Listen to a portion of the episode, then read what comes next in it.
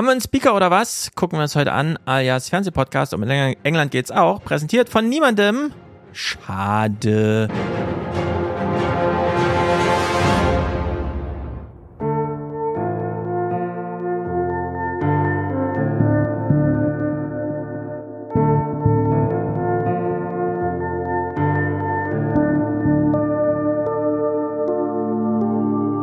Meantime, the combined death toll is now nearly 4,100, with almost 2,800 Palestinians killed and more than 1,400 Israelis killed, mostly in the October 7th Hamas terror attacks. And the NewsHour can now confirm that 2,000 U.S. troops have been told to be ready to deploy in response to the war. When we look at the U.S. air campaign in Afghanistan, that was over the size of a territory of about Texas, right, where you're looking at about 5,000 bombs annually being dropped there. It got up to 7,000 in the last years of the Trump administration. You're talking about 6,000 bombs in less than a week in Gaza, which is the size of Newark, New Jersey. It's just incredibly dangerous to the population, and we need to have a ceasefire and get an end to this conflict as quickly as possible. Police in Germany are hunting the assailants who tried to firebomb a synagogue in Berlin overnight. Investigators say two suspects threw Molotov cocktails at the building in the pre dawn hours. The bombs burst on the sidewalk. I know that the majority of Congress uh, is still in favor of supporting Ukraine. So we've got to get through this period. We have to pass legislation uh, and continue to support. And, you know, Jeff, this, this fight is our fight.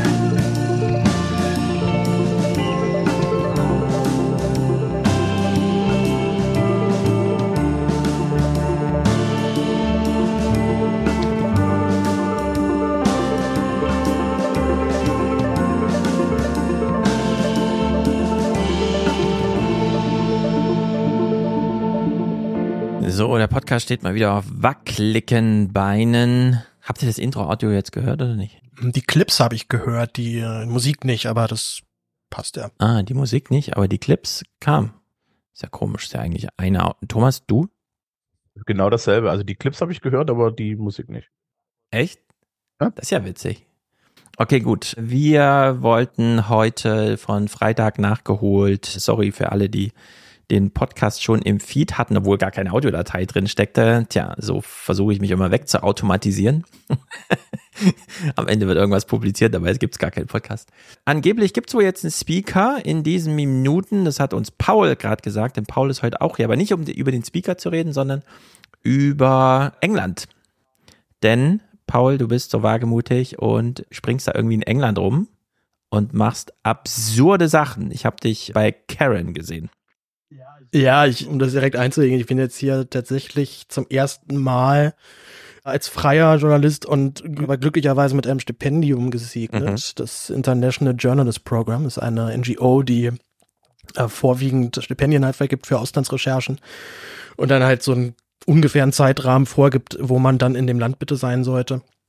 Und sieht auch so ein bisschen halt dann auch dem, dem Austausch halt mit britischen Journalisten. Also jetzt gibt es halt eine ganze Reihe von britischen Journalistinnen und Journalisten, die jetzt in Deutschland sind. Ah. Und ich wiederum bin jetzt gerade hier, hab mich tatsächlich aber auch ganz bewusst dafür entschieden, nicht nach London zu gehen, sondern nach Liverpool. Nur Liverpool. Das aber auch den Hintergrund hat, dass ich schon mal hier war naja, ich bin ja tatsächlich komplett frei. Also ich kann mir das komplett selber aussuchen. Ich habe jetzt so ein paar Termine und Themen auch in London, die ich machen werde. Das mache ich dann wahrscheinlich aber erst später. Werde aber auch nochmal nach Glasgow wahrscheinlich auch nochmal fahren, wenn das denn klappt. Ich arbeite ja, wie gesagt, halt frei und biete dann meine Themen an, was ehrlicherweise gar nicht so einfach ist. Also gerade wenn jetzt so eine zweite Kriegsfront gerade aufgeht in Israel, Gaza, und zwar allgemeines ja Auslandsjournalismus in Deutschland. Jetzt nicht so das Riesenthema leider in den Redaktionen. Und gerade so England haben echt viele gar nicht auf dem Zettel. Also wenn halt dann noch Royals oder das Politiktheater im Unterhaus. Ja. Aber die Sachen, für die, für die ich mich ja interessiere, sind ja vorwiegend halt wirklich soziale Situationen. Und da kann ich wirklich nur sagen, es ist erschreckend. Also ich bin wirklich ernsthaft entsetzt. Das hätte ich mir so nicht, so nicht vorstellen können. Und auch wenn ich so zurückdenke, als ich vor sieben Jahren das letzte Mal hier war, ich habe einen guten Freund besucht, zweimal sogar, ähm, der hier an der Musikuni studiert hat, Gitarre studiert hat. Und ich weiß nicht, ob ich da vielleicht auch nicht so einen Blick dafür hatte, aber es ist wirklich, es ist wirklich happig. Also was hier los ist, so an sozialem Verfall, jetzt hier direkt äh, nur zehn Meter von mir entfernt ist so eine kleine Mülldeponie mitten im, im Stadtviertel und da hat es auch vorher nochmal kräftig gebrannt. Als ich da Fotos gemacht habe, war ich auch direkt angeschnauzt von irgendeiner, dass ich mich verpissen soll und hier keine Fotos machen soll und so weiter. Also es ist, es ist, es ist wirklich merklich. Die Economic Crisis haut hier richtig rein vor. Ja. Ich habe gelesen von einer Million Kinder, die in absoluter Armut, also nicht immer hier dieses typische relative Armutsbegriffe und dann davon bedroht statt betroffen, sondern eine Million Kinder in England, die in absoluter Armut leben. Es ist natürlich eine erschreckende Zahl, aber wenn du als ersten Eindruck von vor Ort auch schon sagst, die soziale Situation ist irgendwie bedrückend, haben wir es dann jetzt mit so einem zweiten, keine Ahnung, Manchester Kapitalismus Armutsverfall da zu tun? Nee, ich glaube, das ist noch schlimmer, weil Manchester Kapitalismus hat ja wenigstens sekundär dafür gesorgt, dass die Leute mal ne, noch Geld hatten. Also. Wie sekundär? Naja, du hattest, du, hattest, du hattest ja dann wenigstens irgendwie noch eine Versorgung, aber die Versorgung ist ja jetzt weg. Ja, ah. Also ich bin, mhm. als ich übrigens in Großbritannien war, war 2015 mit der Schule und ab 2016 sind wir nicht mehr gefahren, weil als deutscher Lehrer kannst du im Endeffekt nicht mehr nach Großbritannien mit Klassen fahren, weil ich habe Schüler, die haben keinen deutschen Pass. Und egal, was die britische Regierung sagt, wenn ich da jemanden mit einem türkischen Pass über die Grenze bringen muss, ja, was jetzt so ein Standardfall ist, der Papierkrieg und die Kosten dafür sind einfach nicht vermittelbar. Mhm. Ja, kann ich auf jeden Fall bestätigen. Also diese ganzen Studieaustauschprogramme liegen komplett brach gerade. Also hier hat noch mein, mein guter Freund, der hier war über so ein ich weiß gar nicht, war das Erasmus? Nee, es war, war, weil er hat ja hier richtig voll studiert. Also diese ganzen Programme sind einfach eingestampft. Das gibt sie wirklich einfach gar nicht mehr. Und auch jetzt wegen IJP, also das läuft eigentlich ja so, dieses Stipendium, dass man sich eine Gastredaktion sucht, ist für mich als freien Journalisten ja relativ egal, weil ich ja einfach irgendwie meine Themen dann in Deutschland anbiete. Aber die ganzen Redaktionen hier wissen einfach gar nicht, ob sie dich hosten dürfen. Also die hatten hier wirklich dann so Situationen, dass sie dann, das hatte uns der IJP-Leiter dann auch geschildert, dass sie bei der Times wohl angefragt hatten, ob sie Journalisten betreuen können. Und die haben dann erstmal eine Rechtsanwaltskanzlei aus den USA beauftragt, das noch mal nachzuprüfen, wie das denn geht und braucht man ein Arbeitsvisum, braucht man keins. Und dann kam er irgendwie dann nach drei Monaten so 20 Seiten Juristen Englisch zurück mit der großen Erkenntnis, ja, wir wissen es eigentlich nicht. Es weiß wirklich einfach keiner, wie die rechtliche Lage hier dann ist. Die deutsche Botschaft in London stellt seit, ja, 2016, seit 2017, also seit das vollzogen wurde dann auch, stellen die aber keine Praktis mehr ein weil sie nicht mehr wissen, ob sie es dürfen. Ja. Ob sie sich da strafbar machen und so wie du das schilderst, Thomas, ja, das kann ich absolut bestätigen. Also für mich jetzt als äh, europäischer oder als EU-Bürger ist ganz einfach, komme ich einfach über die Grenze und gut ist. Aber also theoretisch kann das wahrscheinlich auch passieren. Ne? Wenn ich jetzt hier irgendwo frei arbeite, weiß ich nicht. Also drücken wir mal die Daumen, dass ich, dass ich das Land wieder verlassen darf. Ohne Handschellen, idealerweise. Ja, ich will nur noch mal dran erinnern, das Brexit-Votum war am 23. Juni 2016. Jetzt haben wir Oktober 2023, sieben Jahre danach. Und wir wissen immer noch nicht genau, wie wir jetzt diese paar Kilometer da über den Teich und so weiter. Ich war mit meiner Tochter heute in Italien und ich war ganz überrascht, dass ich zur Ausreise meinen Ausweis parat haben musste. Wurde tatsächlich kurz abgeglichen, aber das war so die einzige, wo ich so kurz, äh, ach ja, stimmt, genau, Bürokratie gibt's ja auch noch und so wie ich den Pass beantragt habe in Deutschland, dass es da nur Termine beim Bürgeramt während der Schulzeit gibt und so hatte ich ja schon mal erwähnt. Gut, also du hängst da in England rum, in Liverpool, aber nur in Liverpool. Liverpool ist ja auch nochmal ein urbanes Zentrum soweit, dass uns jetzt nicht unbedingt Red Wall, Ländereien, wie auch immer, dörfliches, ländliches Leben, wo es ja auch politisch so hin und her ging, zeigt, sondern man würde noch von einem fortschrittlichen, von einer fortschrittlichen Region Englands so sprechen, oder? Na, ich sag mal, politisch mental definitiv. Also gerade Liverpool hat ja so eine lange Feindschaft zum Beispiel auch mit der Sun, die das britische Boulevardblatt zu vergleichen mit der Bild, die insbesondere durch die Hillsborough-Affäre hier ganz schön, ganz schön Ansehen verloren hat. Und das ist wohl so ein beliebter Volkssport in Liverpool, im Zeitungsladen irgendeine andere Zeitung über die Sun zu legen. Also hm. ich glaube, Liverpool selber ist schon noch wahrscheinlich überdurchschnittlich liberal. Aber das kann sich schon schlagartig ändern, wenn man jetzt hier so aufs Land fährt. Also ich, ich, ich erinnere mich noch, ich hatte jetzt vor, vor ein paar Tagen hatte ich eine Unterhaltung mit ein paar jungen, äh, mit, mit drei jungen Briten, die in so einer Bar hier bei der Open Vinyl Session aufgelegt haben. Mhm. Was auch so ein bisschen trostlos war, weil neben mir war, war halt genau kein anderer dort. Also ich saß dann da alleine vor meinem Bier und habe den drei Jungs zugeguckt, wie sie aufgelegt haben. Mhm. Und der eine meinte halt auch so, er wird halt irgendwie seit seit er irgendwie wählen kann, wird er die Green Party, die ja aufgrund dieses Wahlsystems hier noch nicht mal es dann irgendwie ins Unterhaus schaffen. Oder ich glaube, die haben gerade ein, eine Abgeordnete, glaube ich, sogar ins Unterhaus gekriegt. Aber hier ist halt klassisches Winner-Takes-it-all-Prinzip. Das heißt, wenn dein Wahlkreis halt an Tories oder Labour geht, dann sind die anderen Stimmen halt mehr oder weniger verschenkt.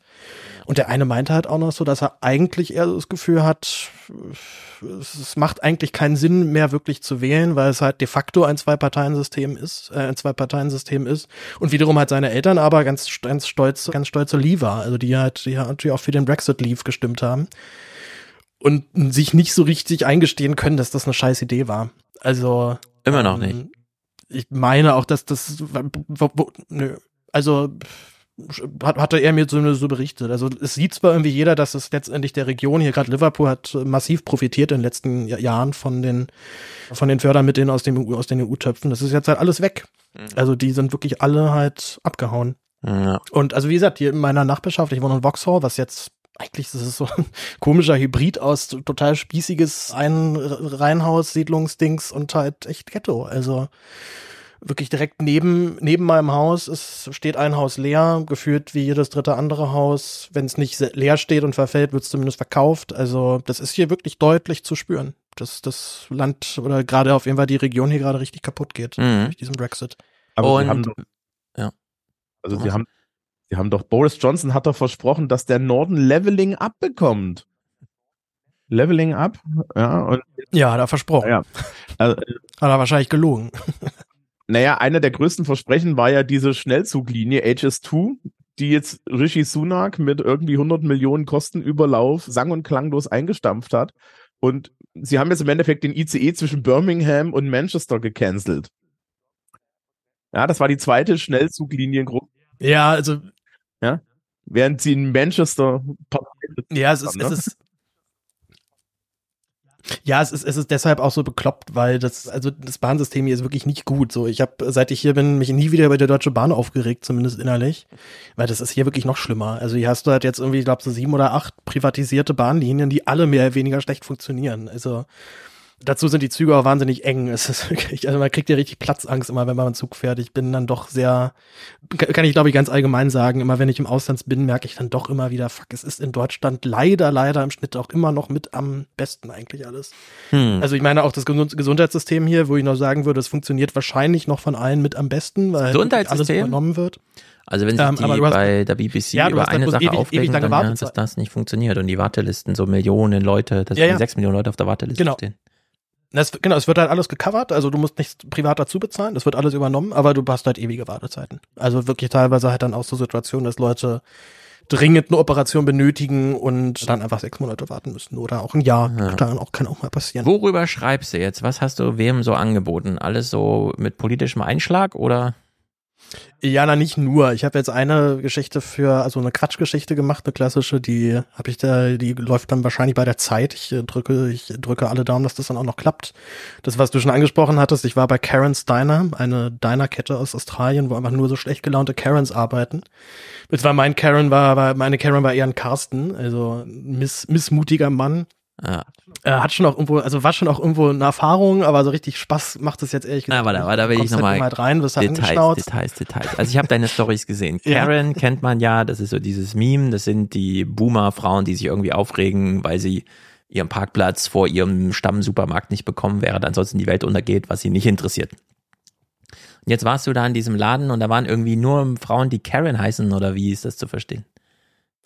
Nee, dies, das, das sind alles ganz normale Kellner, die aber letztendlich halt eine Rolle spielen als Karen, also auch oder auch als männliche Karen. Aber da lief doch irgendwie also die, Show, halt wirklich, dass der, das, irgend so ein mhm. Spiel. Also es gibt so einen Chefkellner, es gibt so einen Chefkellner, der, der dort so ein bisschen so die Rolle des Mean Gay gespielt hat, also mit Animationen, mit Glücksrad, was gedreht werden muss. Ich glaube, als ich gerade reinkam, musste, war, war so eine Geburtstagsrunde. Und das Geburtstagskind musste dann zur Feier des Tages wie ein Hund durchs Lokal kriechen und um ihr Essen betteln. Das ist natürlich dann halt auch für alle Umstehenden natürlich dann ein riesen, riesen Event. Ich wurde sogar outgecallt. Ich hatte mich auch angekündigt als Presse. Wurde halt dann nochmal extra, halt dann nochmal benannt als der, der, der Loser in der Ecke, der hier alleine ist und aber von, und dann auch noch von der deutschen Presse ist, da wurde ich nochmal besonders kräftig ausgebucht. Ja. Und später wurde ich dann sogar noch als best, äh, als schlecht gekleidetster Mensch an diesem Abend gewählt. Mhm. Was mir was fast ein bisschen traurig war, weil ich den Pulli echt gern äh, hab, den ich da an, anhatte, leider. Den du jetzt auch gerade anhast, der sieht schon so Weihnachtspulli-mäßig aus. Nee, nee, nee, ein, ein, ein, ein anderer. Der ist, der, der, der ist aber auch sehr schön. Ah. Nichts Falsches sagen. So, jetzt hast du ja englische Texte deutschen Redaktionen angeboten. Du meintest ja schon, ja, Außenpolitik und so läuft eh ein bisschen komisch, aber wenn man das unter, wie soll man sagen, es gibt ja so ein, also sieht man ja gerade bei der Zeit und so, Politikbuch, Wirtschaft, aber die Zeitung wird ja aufgeblasen über dieses Gesellschaftsszene, irgendwie Diskurs, was auch immer und so. Gibt es noch ein Interesse in Deutschland an England? Kann ich jetzt noch nicht abschließend sagen, meinem ersten Gefühl nach nicht so. Oder zumindest dann halt nicht die Themen, die ich halt dann spannend finde. Also man kann, glaube ich, immer was bringen über die Royals oder über coole neue Bars in, in, in London oder sowas. Oder jetzt auch Karen's Diner natürlich, das findet dann irgendwie seine Abnehmer. Äh, was ich jetzt gerade auf dem Zettel hatte, da können wir auch gleich ein kleines Ratespiel zu machen. Da bin ich nämlich, das ist fast noch viel schlimmer als in England, nämlich ist die Situation in Schottland. Wenn wir uns mal die Zahlen angucken, es gibt die Statistik der Drogentoten pro Million Einwohner. Da liegt Deutschland immer so bei 20. Ich glaube, der EU-Durchschnitt ist auch deutlich höher. Schon skandinavische Länder haben so 60 bis 80, was schon relativ hoch ist. Pro Jahr pro mal, Million was Einwohner. Der Wert für Schottland ist. Drogentote pro Million Einwohner, genau. Pro Jahr. In, in, in Skandinavien. Wie gesagt, Deutschland 20, Skandinavien hat schon, ich glaube, Finnland hat, glaube ich, 70 oder 80, was schon ziemlich hoch ist, ist schon mit einer der höchsten Werte in Europa. Mhm.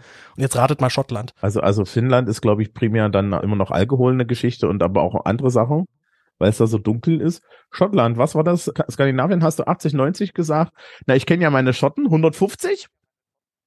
Höher. Okay, 200? Stefan? Also ich traue mich nicht an die 300 ranzurücken. Ich hätte jetzt auch gedacht 180 dann, wenn du schon so fragst, was ja schon mehr es als ist, doppelt. Es liegt über 300. Es liegt über 300. Über 300. Das ist, also 318 ist, sind, 318 sind die Zahlen zumindest von 2019. Das dürfte möglicherweise sogar nochmal gestiegen sein. Also das, ist, das sind Zahlen, die haben sonst nur die USA. Und USA wissen wir ja, Fentanyl-Tote und so weiter, da ist die Welle ja schon vor ein paar Jahren Ja, vor allem in den USA gibt's halt die, äh, Also das muss völlig ja. Große Diskussion, auch Death of Despair, also nicht nur der direkte Suizid, sondern auch der ganze Lebenswandel, der dazu führt, dass die Lebenserwartung wieder sinkt, weil diese einsamen, also zumindest ledigen Männer ab 50 einfach nicht mehr klarkommen mit ihrem Leben. Ja, na, vor allem hast du, vor allem sind die meisten Drogentoten in Schottland zwischen 35 und 40 Jahren ja. alt oder 35 und 44. Also eigentlich genauso diese klassische Lebensmitte, ne, wo Familiengründung hat dann schon langsam begonnen und die Leute sehen einfach keine Perspektive. Relativ geringe Arbeitslosigkeit, ich glaube, das ist nicht unbedingt das Problem, sondern wirklich eher, dass der Job einfach null fürs Leben reicht. Und ganz krass muss es in Glasgow sein, da will ich auch noch hin. Ich vorhin halt gesehen, dass da die Lebenserwartung innerhalb einzelner Stadtteile, also von den armen zu den reichen Stadtteilen, liegt teilweise um bis zu zehn Jahre. Ja. Zehn Jahre unterschiedliche, zehn Jahre niedrigere Lebenserwartung, wenn du in einem armen Stadtteil von Glasgow aufwächst. Also das sind, das ist wirklich, das sind wirklich Extremwerte, das habe ich so noch nicht gesehen. Ja, also klafft in Deutschland aber auch sieben Jahre auseinander, je nach, also nur allein über sozioökonomisches Milieu. Das ja nun wirklich Straße an Straße sozusagen fast benachbart sein kann. Also weißt du, was für Drogen da, da jetzt primär konsumiert werden? Also ist es jetzt, ist es jetzt Alkohol? Also das also Alkohol kann ich mir in Schottland vorstellen. Ich hab, ich war mal in Schottland ein halbes Jahr. Ja, also die waren ja noch nie Kinder von Traurigkeit, was das angeht. Aber, aber nee, ich wird wahrscheinlich nicht sein, ne? Sag nochmal bitte. Was, oder sowas, also was jetzt, das jetzt in den USA ist, wird es nicht sein. Ne? Fentanyl kommt wohl, es gibt schon erst Berichte, dass es jetzt wohl auch ankommt. Und zumal auch die Taliban in Afghanistan ja gerade den Opiumanbau ja massiv einschränken. Deswegen befürchten ja schon wieder, dass die Opioidwelle jetzt auch nach Europa kommt. Ähm, ich, ich, will mir nicht, ich bin mir nicht ganz sicher. Ich glaube, dass in diesen Statistiken tatsächlich kein Alkohol mit erfasst wird, weil es halt eben nochmal son gesondert gefasst wird, also gesondert behandelt Uff. wird. Aber das schlimmste Problem sind wohl gerade, sind die Warte, ich muss kurz, bevor ich jetzt hier den medizinischen Begriff nicht richtig, das sind die, die Benzos und vor allem das Etizolam, das ist ein, ein, glaube ich, sehr billig her, herzustellendes Opiumderivat, was man relativ einfach auch so nachpressen kann. Also da wird irgendwie bei euch viel Geld verdient, glaube ich, damit. Ja. Aber ansonsten auch, auch Heroin und billiges Crack vor allem auch gerade. Da haben wir in Berlin ja auch gerade eine krasse Welle. Und wirst du den Besuch in England jetzt noch schaffen, in dem Besuch? Den in Schottland? Äh, Schottland meine ich ja. Ich hoffe halt, ja. Ich, wie gesagt, ich suche halt danach äh, nach Abnehmern. Also wenn hier pfiffige RedakteurInnen mithören, tell me about it. Yes, du schreibst in allen Längen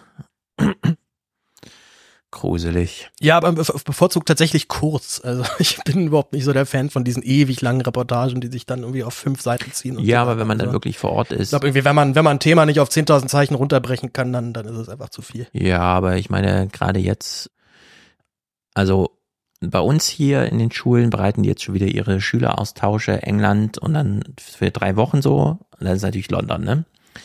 Bilder sind ja alle ganz wunderbar, aber es ist ja genau diese, dieser Straßenspaziergang im Grunde.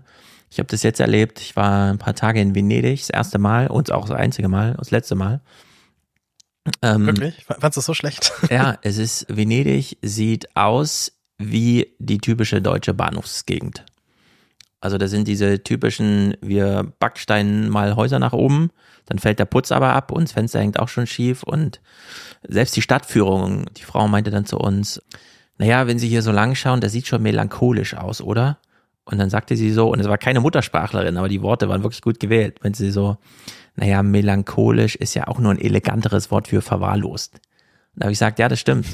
Jetzt können sich zwar jedes, jeden Tag noch 100 Influencer irgendwie vor die Ralto-Brücke stellen oder so an den Canal Grande, dass man auf der Gegenseite nochmal die drei Paläste sieht. Und das sieht dann auch schön aus. Aber drei Straßen weiter, ja, zerfällt alles. Und äh, das Prinzip ist demografisch ganz einfach erklärt. 1600 Jahre Stadtgeschichte, 1100 Jahre absolute Unabhängigkeit, das goldene venezianische Zeitalter, bis dann irgendwann Napoleon kam und so. Und heutzutage durch diesen Preisschub einfach, durch die Attraktivität der Stadt für diese Kurzzeiturlauber, drei Tage oder so, ziehen die Kinder der Original-Venezianer vor die Stadt. Wenn die Eltern dann sterben, zieht man nicht zurück in die Stadt, weil man hat sein Leben dann da, wo man es hat. Man hat dann plötzlich ein Haus in Venedig. Was sagt man sich? Naja, man macht so wie alle Nachbarn.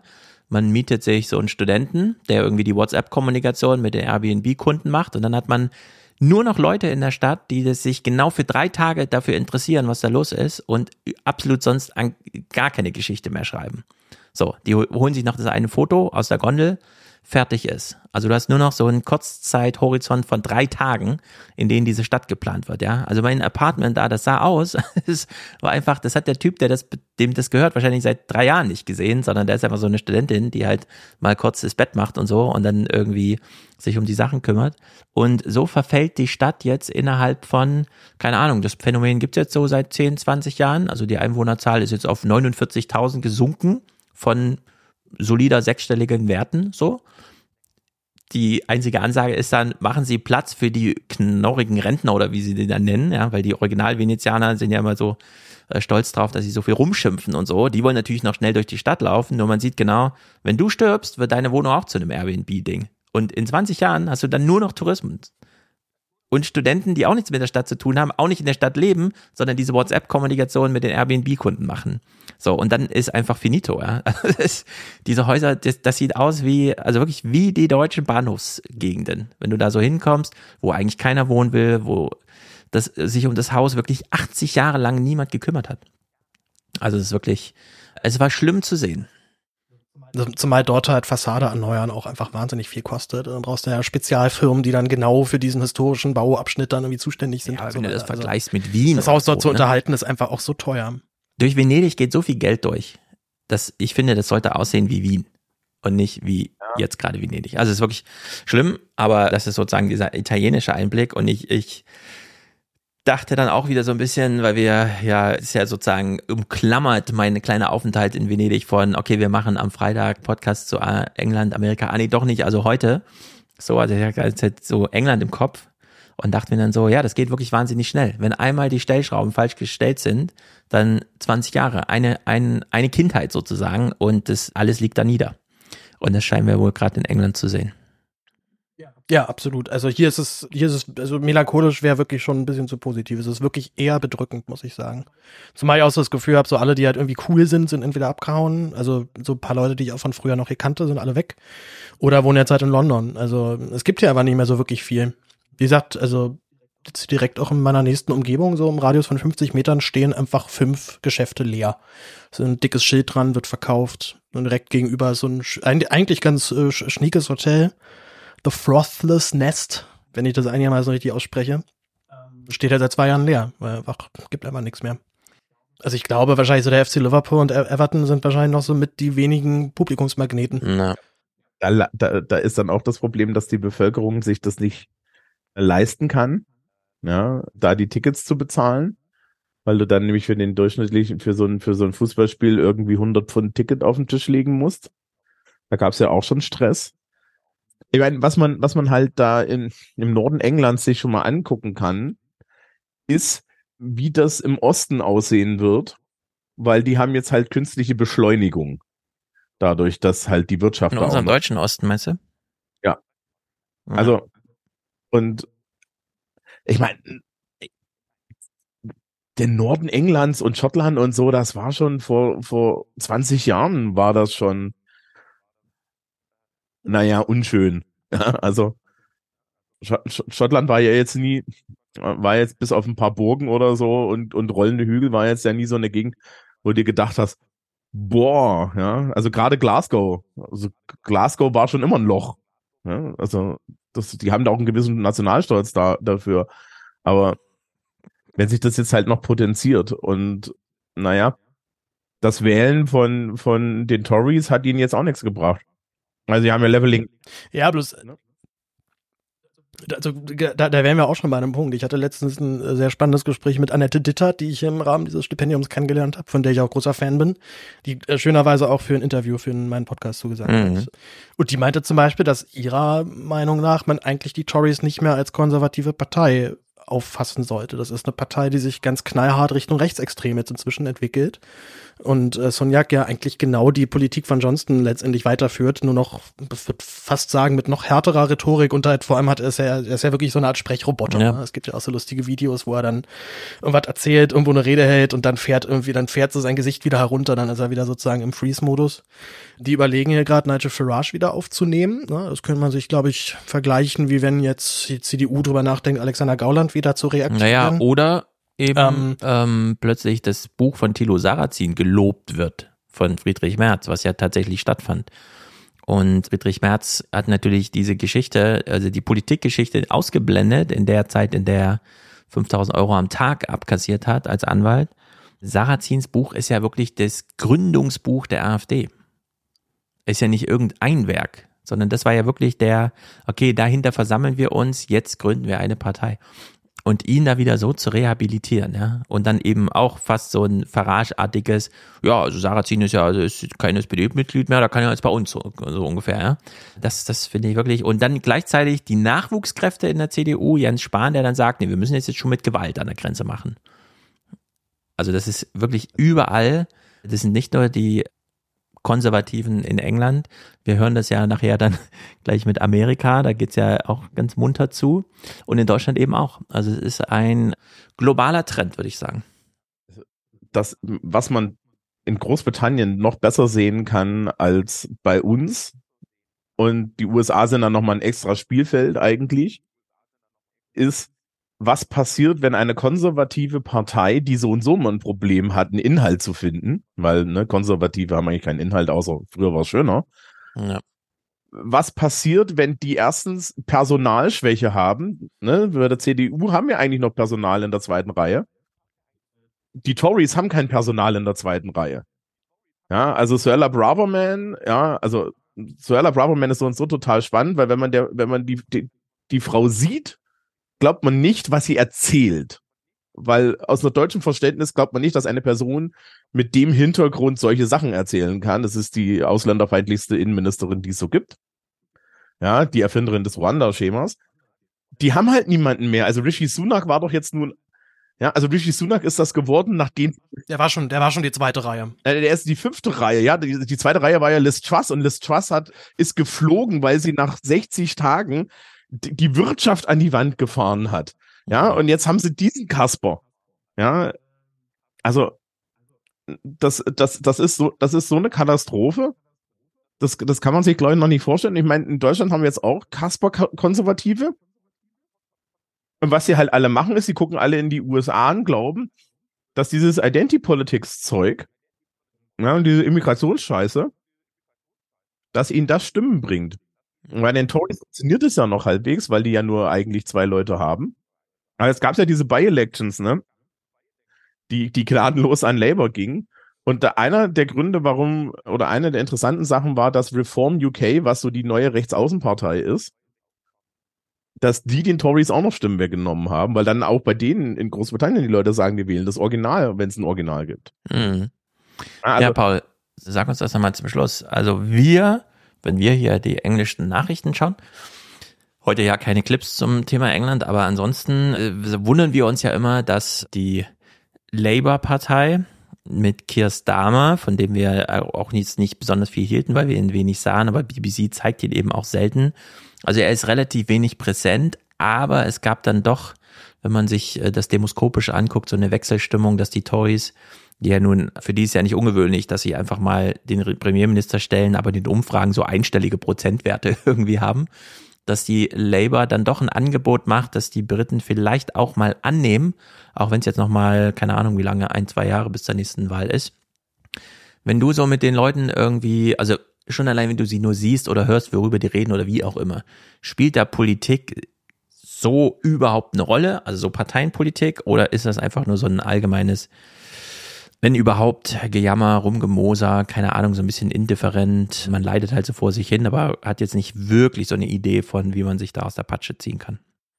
Ich würde sagen, das Problem ist, dass es nicht wirklich eine linke Alternative gerade gibt. Also Starmer versucht eigentlich ja nur möglichst nicht aufzufallen oder nicht irgendwie aus dem Rahmen zu fallen und ich sehe so ein bisschen den Plan, einfach halt den Platz der alten konservativen Partei, also der Tories, einzunehmen und möglichst eben viele der, der, der britischen Boomer letztendlich für sich zu gewinnen. Und das geht natürlich dann halt nicht mit einer harten linken Rhetorik. Das heißt, er fährt gerade einen sehr zurückhaltenden Kurs, scheint aber wohl ganz gut zu funktionieren.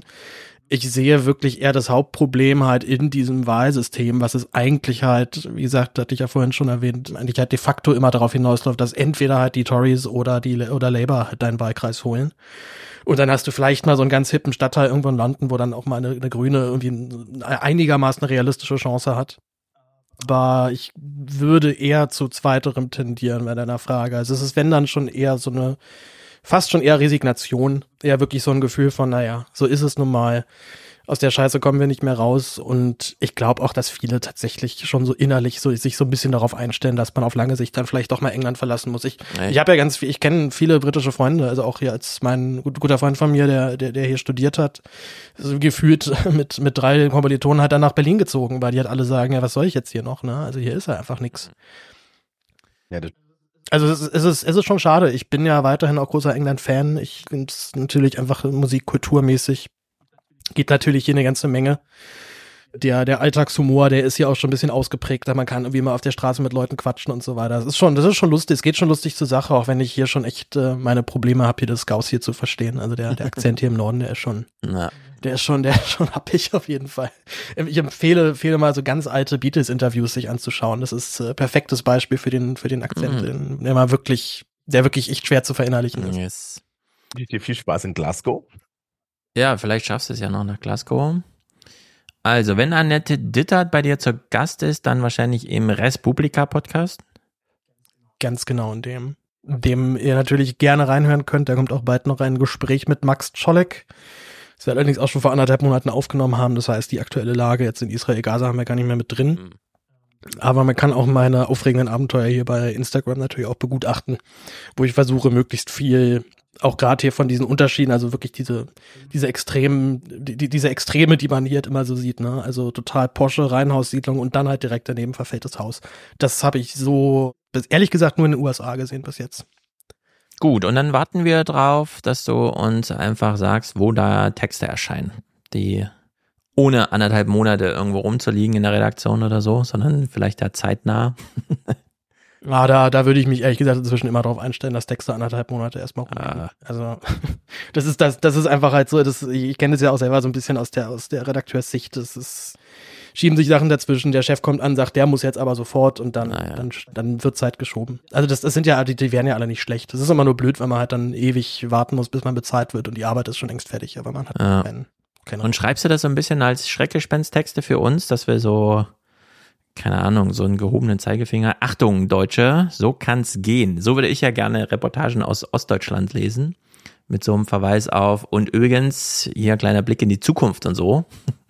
Und das bietet sich ja da auch irgendwie an. Ohne dass ich jetzt. Ich glaube, den Zeigefinger, also Zeigefinger, wenn halt dann jetzt nicht äh, moralisch, sondern eher so in die Richtung zu sagen, guckt mal, was ich zum Beispiel nach Thüringen, war ich ja auch gerade jetzt erst für die Antonio Amadeo Stiftung, ja. hätte ich dir ja noch geschrieben, ne? wo dann einfach ja wirklich einfach ganze Gemeinden jetzt einfach verschwinden, weil da einfach nichts mehr ist. da ist einfach, will niemand hin, ja. gibt keinen Grund hinzukommen. Also ich glaube, wir haben schon ähnliche Zustände teilweise auch in unserem eigenen Land. Ja.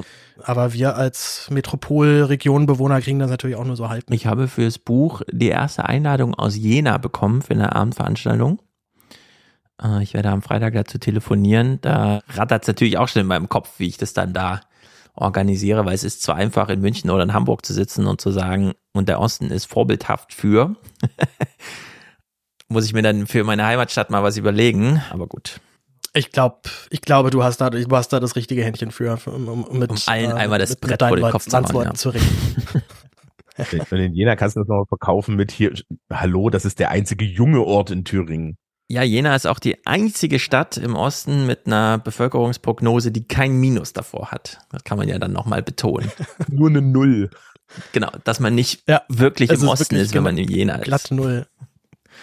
Aber schon ziemlich nah dran. Okay, sehr gut. Wie lange bist du jetzt noch da in England? Bis Anfang, Mitte Dezember verrückt. Wow. Also ich werde schon noch ein bisschen hier in Liverpool bleiben. Ja, ja, das. Wow. Na, das, das ist halt also die zahlen halt einen gewissen Betrag und das deckt halt dann so, würde sagen, so zwei Monate Leben ganz gut ab. Ich werde wahrscheinlich dann aber doch jetzt nochmal nach London, weil ich, wie gesagt, ich habe ja auch da ein paar Interviews, die ich machen möchte und kenne da, kenn da auch deutlich mehr Leute als hier. Es ist schon so ein bisschen trist so. Also auch gerade so die Nordbriten sind jetzt nicht unbedingt dafür berühmt, dass sie so super offenherzig einen sofort empfangen. So man braucht immer schon. Naja, aber ich meine, so ein bisschen das Eis brechen. Das ist ja immer, das, das ist ja immer die klassische Journalisten, das Journalismus-Paradoxon. Irgendwas passiert irgendwo. Und zwar, ich meine jetzt so ganz egal, ne? Es gibt kleinen Terror, großen Terror, kleine Unfälle, große Unfälle, irgendwelche Wahlergebnisse und so weiter. Und für drei Tage interessieren sich alle dafür und meistens ist ja der Anlass eine Katastrophe, wollen dann im Zeitraum der Nachwehen dieser Katastrophe gleich das ganze Problem lösen. So, und da wäre es ja eigentlich schon cool zu sagen, Leute, ich war jetzt zwei Monate in Liverpool und jetzt schreibe ich euch mal auf, was, was man so ab Tag sieben ja, wo ihr immer schon wieder wegfahrt, äh, was man da dann noch so mitnimmt an Impressionen. Ohne dass ich dich jetzt in Liverpool fesseln möchte, aber es ist schon, ich glaube, jeder weiß, was ich meine. Nee, nee, so. ich stimme ich, stimme ich dir komplett mit ein. Das ist ein Riesenproblem, gerade von so Reportagen. So, man fährt mal drei Tage hin ja. und jetzt weiß man total Bescheid und man ist im besten Fall halt noch in einem fremden Land und kennt sich eigentlich, weiß eigentlich einen Scheiß, ja. aber meint jetzt sich anzumaßen, die, die große Erklärreportage zu schreiben. Nee, ich will mich schon so ein bisschen verwurzeln und ich weiß ja halt, dass ich immer jederzeit wieder zurück kann. Also das ist, ich, ich kann, kann mich ja mal entspannen und sagen, ich wohne ja hier nicht. Ich habe ja meine mm, Wohnung in Berlin. Ja, die ist jetzt nur gerade untervermietet. Das ist ehrlicherweise ja unser Spruch von Thomas und mir. Immer wenn wir die englischen Klicks gucken, es ist ja nicht unser Land. Genau dasselbe damals mit Österreich und so, als wir das im Podcast hatten. Okay, sehr gut. Ja, was kommt immer näher, ne? Hm? Also die, die Länder, wo man sagen kann, ist ja zum Glück nicht mein Land, kommen immer näher. Also bei mir war das ganz lange mal die USA, wo ich so dachte, na Gott, ich kann ja Trump irgendwie als Medienspektakel genießen, ist ja irgendwie schon unterhaltsam. Ja. Aber jetzt England, das ist ja nicht so weit und ja auch kulturell doch schon auch echt sehr nah. Ich meine, wir hören ja alle irgendwie britische Bands rauf und runter. Ja, das liegt uns alles viel näher als Polen, Tschechien, Slowenien und so, was uns ja alles viel näher liegt. Belgien, wer hat Ahnung von Belgien? Niemand. Da kann man aber mit dem Regionalexpress hinfahren. Äh, in der Hinsicht ist es schon ganz schön nah, wenn in England was passiert, weshalb wir ja auch gehobenes England-Interesse haben. Sehr gut. Wir machen jetzt hier einen kleinen Unterstützerdank und danach gucken wir uns mal dieses, ich will es mal so voll anteasern. Wir reden immer noch von Amerika als Demokratie. Nur wenn der amerikanische Kongress keinen Speaker hat, ist es faktisch keine operative Demokratie. Dann steht es vielleicht noch auf dem Papier oder im Geschichtsbuch, aber jetzt derzeit, vielleicht, wir gucken jetzt gleich mal in den drei Minuten, die wir haben, nach. Anscheinend gibt es einen Speaker. Wir wissen aber nicht, zu welchen Bedingungen, denn das ist ganz wichtig, zu welchen Bedingungen. Jetzt gerade, die letzten Wochen, hat der amerikanische Parlamentarismus einfach gar nicht funktioniert. Also man könnte vielleicht sogar sagen, existiert. Das kann man, glaube ich, so als Teaser sagen. Und jetzt gucken wir Unterstützerdank, verabschieden Paul und gucken danach nach Amerika. Bis gleich. Unser kleiner Moment. Dankbarkeit, Achtsamkeit, Aufmerksamkeit. Letzter Aufruf für den Alias Express. Die Fahrkarten bitte. Die Fahrkarten. Robert schickt stellvertretend für sich selbst Lydia, Linda, äh, also für sich selbst, Linda und Lydia, äh, die Podcast-Familienunterstützung. Damit sind sie heute die Topscorer. Einfach Dankeschön, ganz einfach Dankeschön. Jo, wir waren ja erst am Sonntag bzw. Montag hier mit dem Fernsehpodcast dran. Daher heute wohl keine Präsentatoren und Produzenten, aber beim nächsten Mal vielleicht wieder David ohne Kommentar. Mirko hat einen Kommentar, Dauerauftrag für einen wertvollen Podcast. Ich danke Ihnen, vielen Dank für die Möglichkeit. Sebastian Kurzfest spiele schon wieder. Dirk, Hashtag, hau rein, auf Dauer. Liebe CDU, lieber Armin Laschet, danke für eure Unterstützung. Anonym ist hier dabei, dankt für die Arbeit. Dauerauftrag von Hendrik, der noch erst ein Alien und will Kontakt zur Realität halten mit Grüßen aus Bielefeld. Wir grüßen natürlich nach Bielefeld an die ganze Familie. Jakob, richtig und wichtig ist der Fernsehpodcast. Ich möchte heute Danke sagen. Danke an alle Medien. Bucht. Jim Kirk ist es, im Chat zum Beispiel. Sehr gut, dann bist du heute für diesen Tage dabei. Thorsten unterstützt, Manfred hat ein Ayas Podcast Abo, David wünscht sich mehr Danny. Uh, das werden wir wieder, im November werden wir bestimmt wieder, ich werde es mal mir hinter die Ohren schreiben, wie man so schön sagt, dass wir mal wieder Politik frei machen. Niklas, also unser lieber Polen-Niklas, ich nenne ihn den Polen-Niklas jetzt. Nein, aber weil in Polen gewählt wurde, wir hören ihn alsbald, wir sind schon verabredet. Stefan für das öffentlich Richtige. Stefan hat eine Dauerauftragsgutschrift. Fritz Stefan dankt für die Arbeit. Simone, nur eine Postleitzahl entfernt. Tobias, sehr gut. Roland, Christian, Robert, Moritz hat seine monatliche Unterstützung. Vielen Dank für deine tolle Arbeit. Liebe Grüße aus Jena. Das schöne Jena. Stefan Pascal hier für euch Männers. Kauft euch was Schönes oder packt es ins Sparschwein. Michael Steffen per IBAN gebühren- und steuerfrei, also zumindest umsatzsteuerfrei. Dann ab jetzt hier, sehr gut, Inflationsausgleich und Ayers Express Kraftstoffzuschuss. Caroline, herzlichen Dank, Gesa. Also Frauen sind dabei, Marc, René, Simon, Sebastian, N. Christian und Katrin und Felix. Das war die ganze Liste. Wir haben die ganze Liste geschafft. Und damit zurück in den Podcast.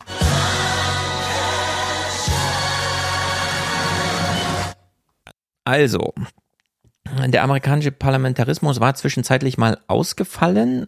Es begann. Wir wollen uns das natürlich hier mal im Detail angucken, denn wie gesagt, wir wollen wissen, was uns droht.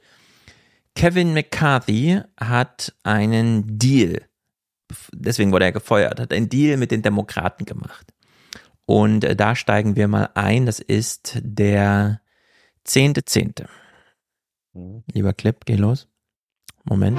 This program was made possible by the Corporation for Public Broadcasting and by contributions to your PBS station from viewers Typische Anfangswerbung. Thank you. Good evening. I'm John Yang. A day after House Speaker Kevin McCarthy narrowly averted a government shutdown by engineering passage of a short term spending bill, a leading McCarthy critic says he'll try to remove him from the Speaker's chair.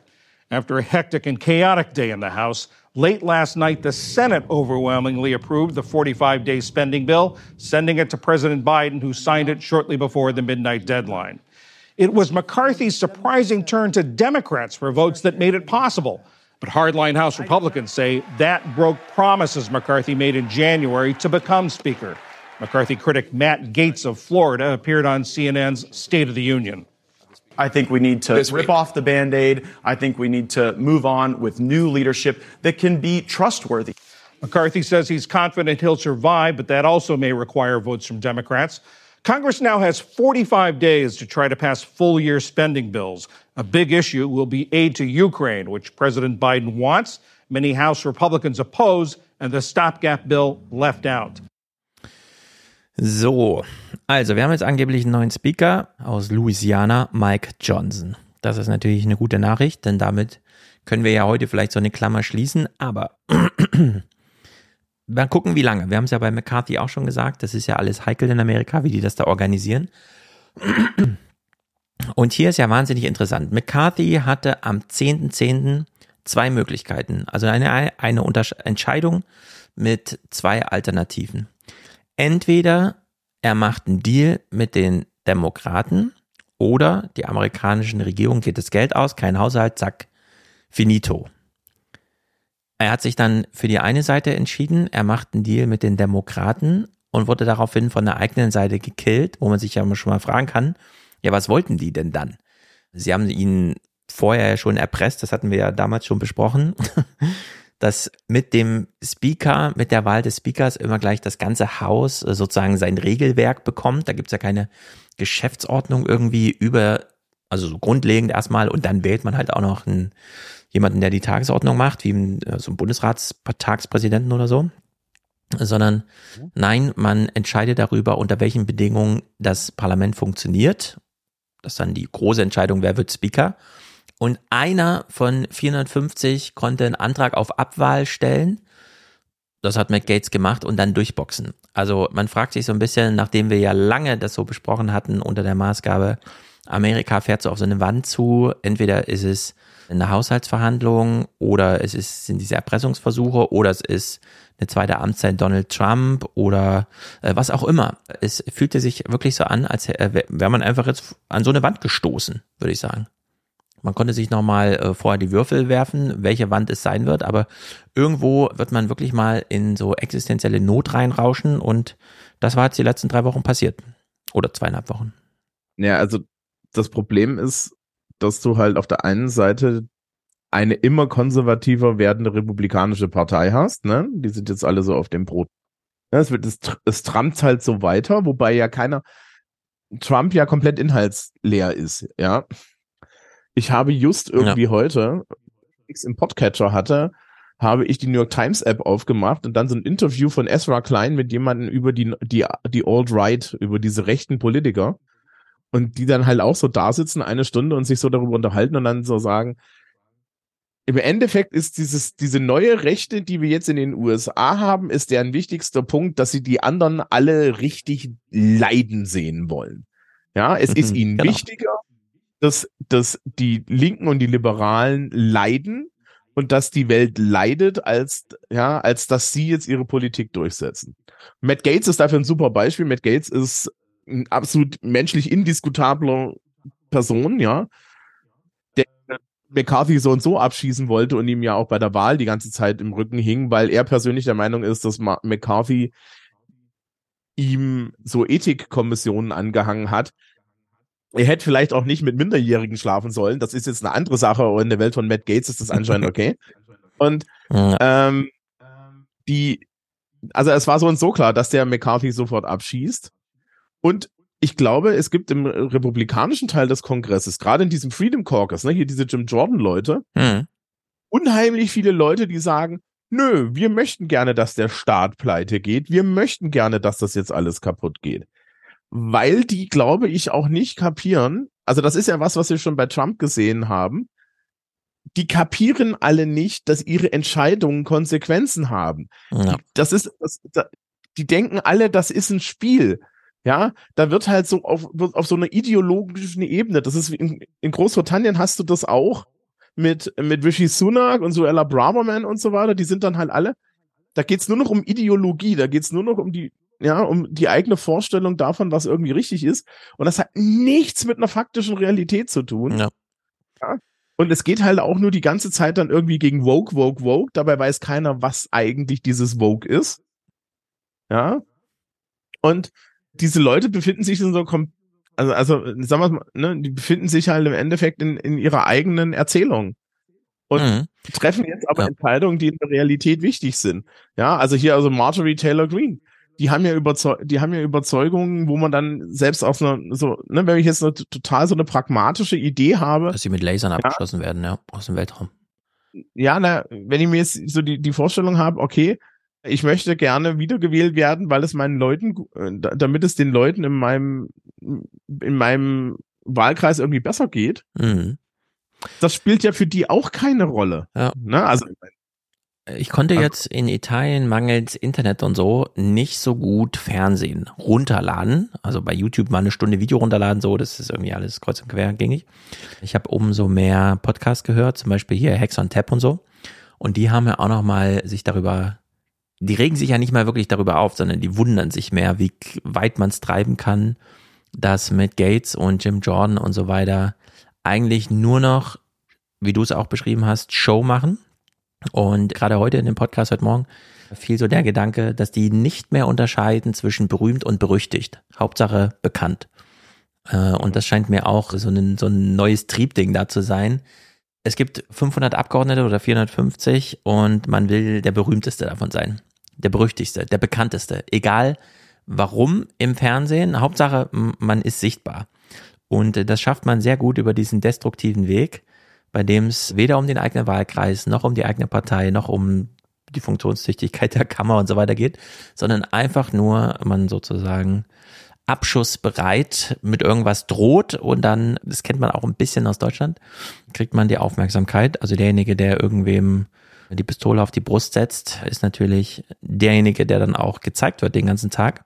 Fast wie so eine Art Chefredakteur, der einfach reinregiert. Und die Frage war dann ja immer, klar, jetzt haben wir einen neuen Speaker, mal gucken unter welchen Bedingungen, aber auch bei den Versuchen in den letzten Tagen war ja immer die Frage, ja, was hat man denn jetzt erreicht? Also von den, wie ich eben schon meinte, verschiedenen Mauern, gegen die man so rennen kann. Also hier kein Haushalt, da keine neue Schuldenobergrenze, da kein Speaker, also gar keine Funktionstüchtigkeit oder was auch immer. Kann man eigentlich nur noch eins gegen das andere austauschen? Das scheint hier der Fall gewesen zu sein. Also in, bei PBS beschreiben sie es ganz gut, dass man, selbst wenn man jetzt einen Speaker hat, ja, dann sind halt andere Sachen, gegen die man dann läuft. Let's explain exactly how we got to this no shutdown result. First of all, as our viewers may remember from last week, Kevin McCarthy had the major choice to make. He had to choose between either a shutdown essentially or between working with Democrats in order to avoid that shutdown. And in the end, he did work with Democrats and they passed that 45 day funding bill easily after Republicans could not agree on a solution themselves. That bill would include $16 billion in disaster relief, but importantly, no money for Ukraine. Not at this point. That would have slowed things down too much, so they dropped it. So, also ein, eine 45-tägige Verzögerung der amerikanischen Handlungsunfähigkeit, weil kein Budget. War sozusagen auf der Gewinnseite und auf der Lose-Seite war er der Name, aber dafür kein Parlamentarismus mehr. so weit also, haben sie es mittlerweile getrieben. Das Krasse ist ja vor allen Dingen, dass es ja durch, das ist ja durchaus, wenn man dann mal so guckt, die Times hatte das letztens auch, wo sie darüber geredet haben, wie ist denn das jetzt eigentlich mit dem Budget und wie ist denn das eigentlich mit der Zahlungsunfähigkeit der Regierung, ja, weil das ja mhm. so ein mhm. Thema ist. Dann war halt auch da so eine Sache drin, wo gesagt wurde, naja, also die Kohle ist halt ausgegeben worden, aber unter Donald Trump. Ja. Ja, jetzt hast du, jetzt hast du dieses, diese rotzkonservativen Leute, ja, die Matt Gates der Welt und so weiter, die sagen, ja, jetzt müssen wir doch mal Geld sparen, jetzt müssen wir doch mal Geld sparen. Und denen ist ja sogar egal, wenn es dann um, um, die Ukraine geht und denen ist jetzt, denen wäre es auch egal, wenn es um jetzt diese Israel-Frage geht, wo er eigentlich in den USA so eine ja. so eine Idee hat, dass man das unterstützt. Dann höre ich Esra Klein, wo dann diese Reporterin sagt, naja, also wir müssen uns schon klar sein, dass diese neue Rechte im Endeffekt durchgehend antisemitisch ist, ja. Mhm. Ähm, die, die das nur nicht offen sagen unbedingt und denen das auch vollkommen egal wäre. Ja, und dann hast du da so eine, so eine, so diese Minderheit, die jetzt irgendwie Gesetze machen will. Mike Johnson wird übrigens von der Times in diesem Artikel hier dann charakterisiert.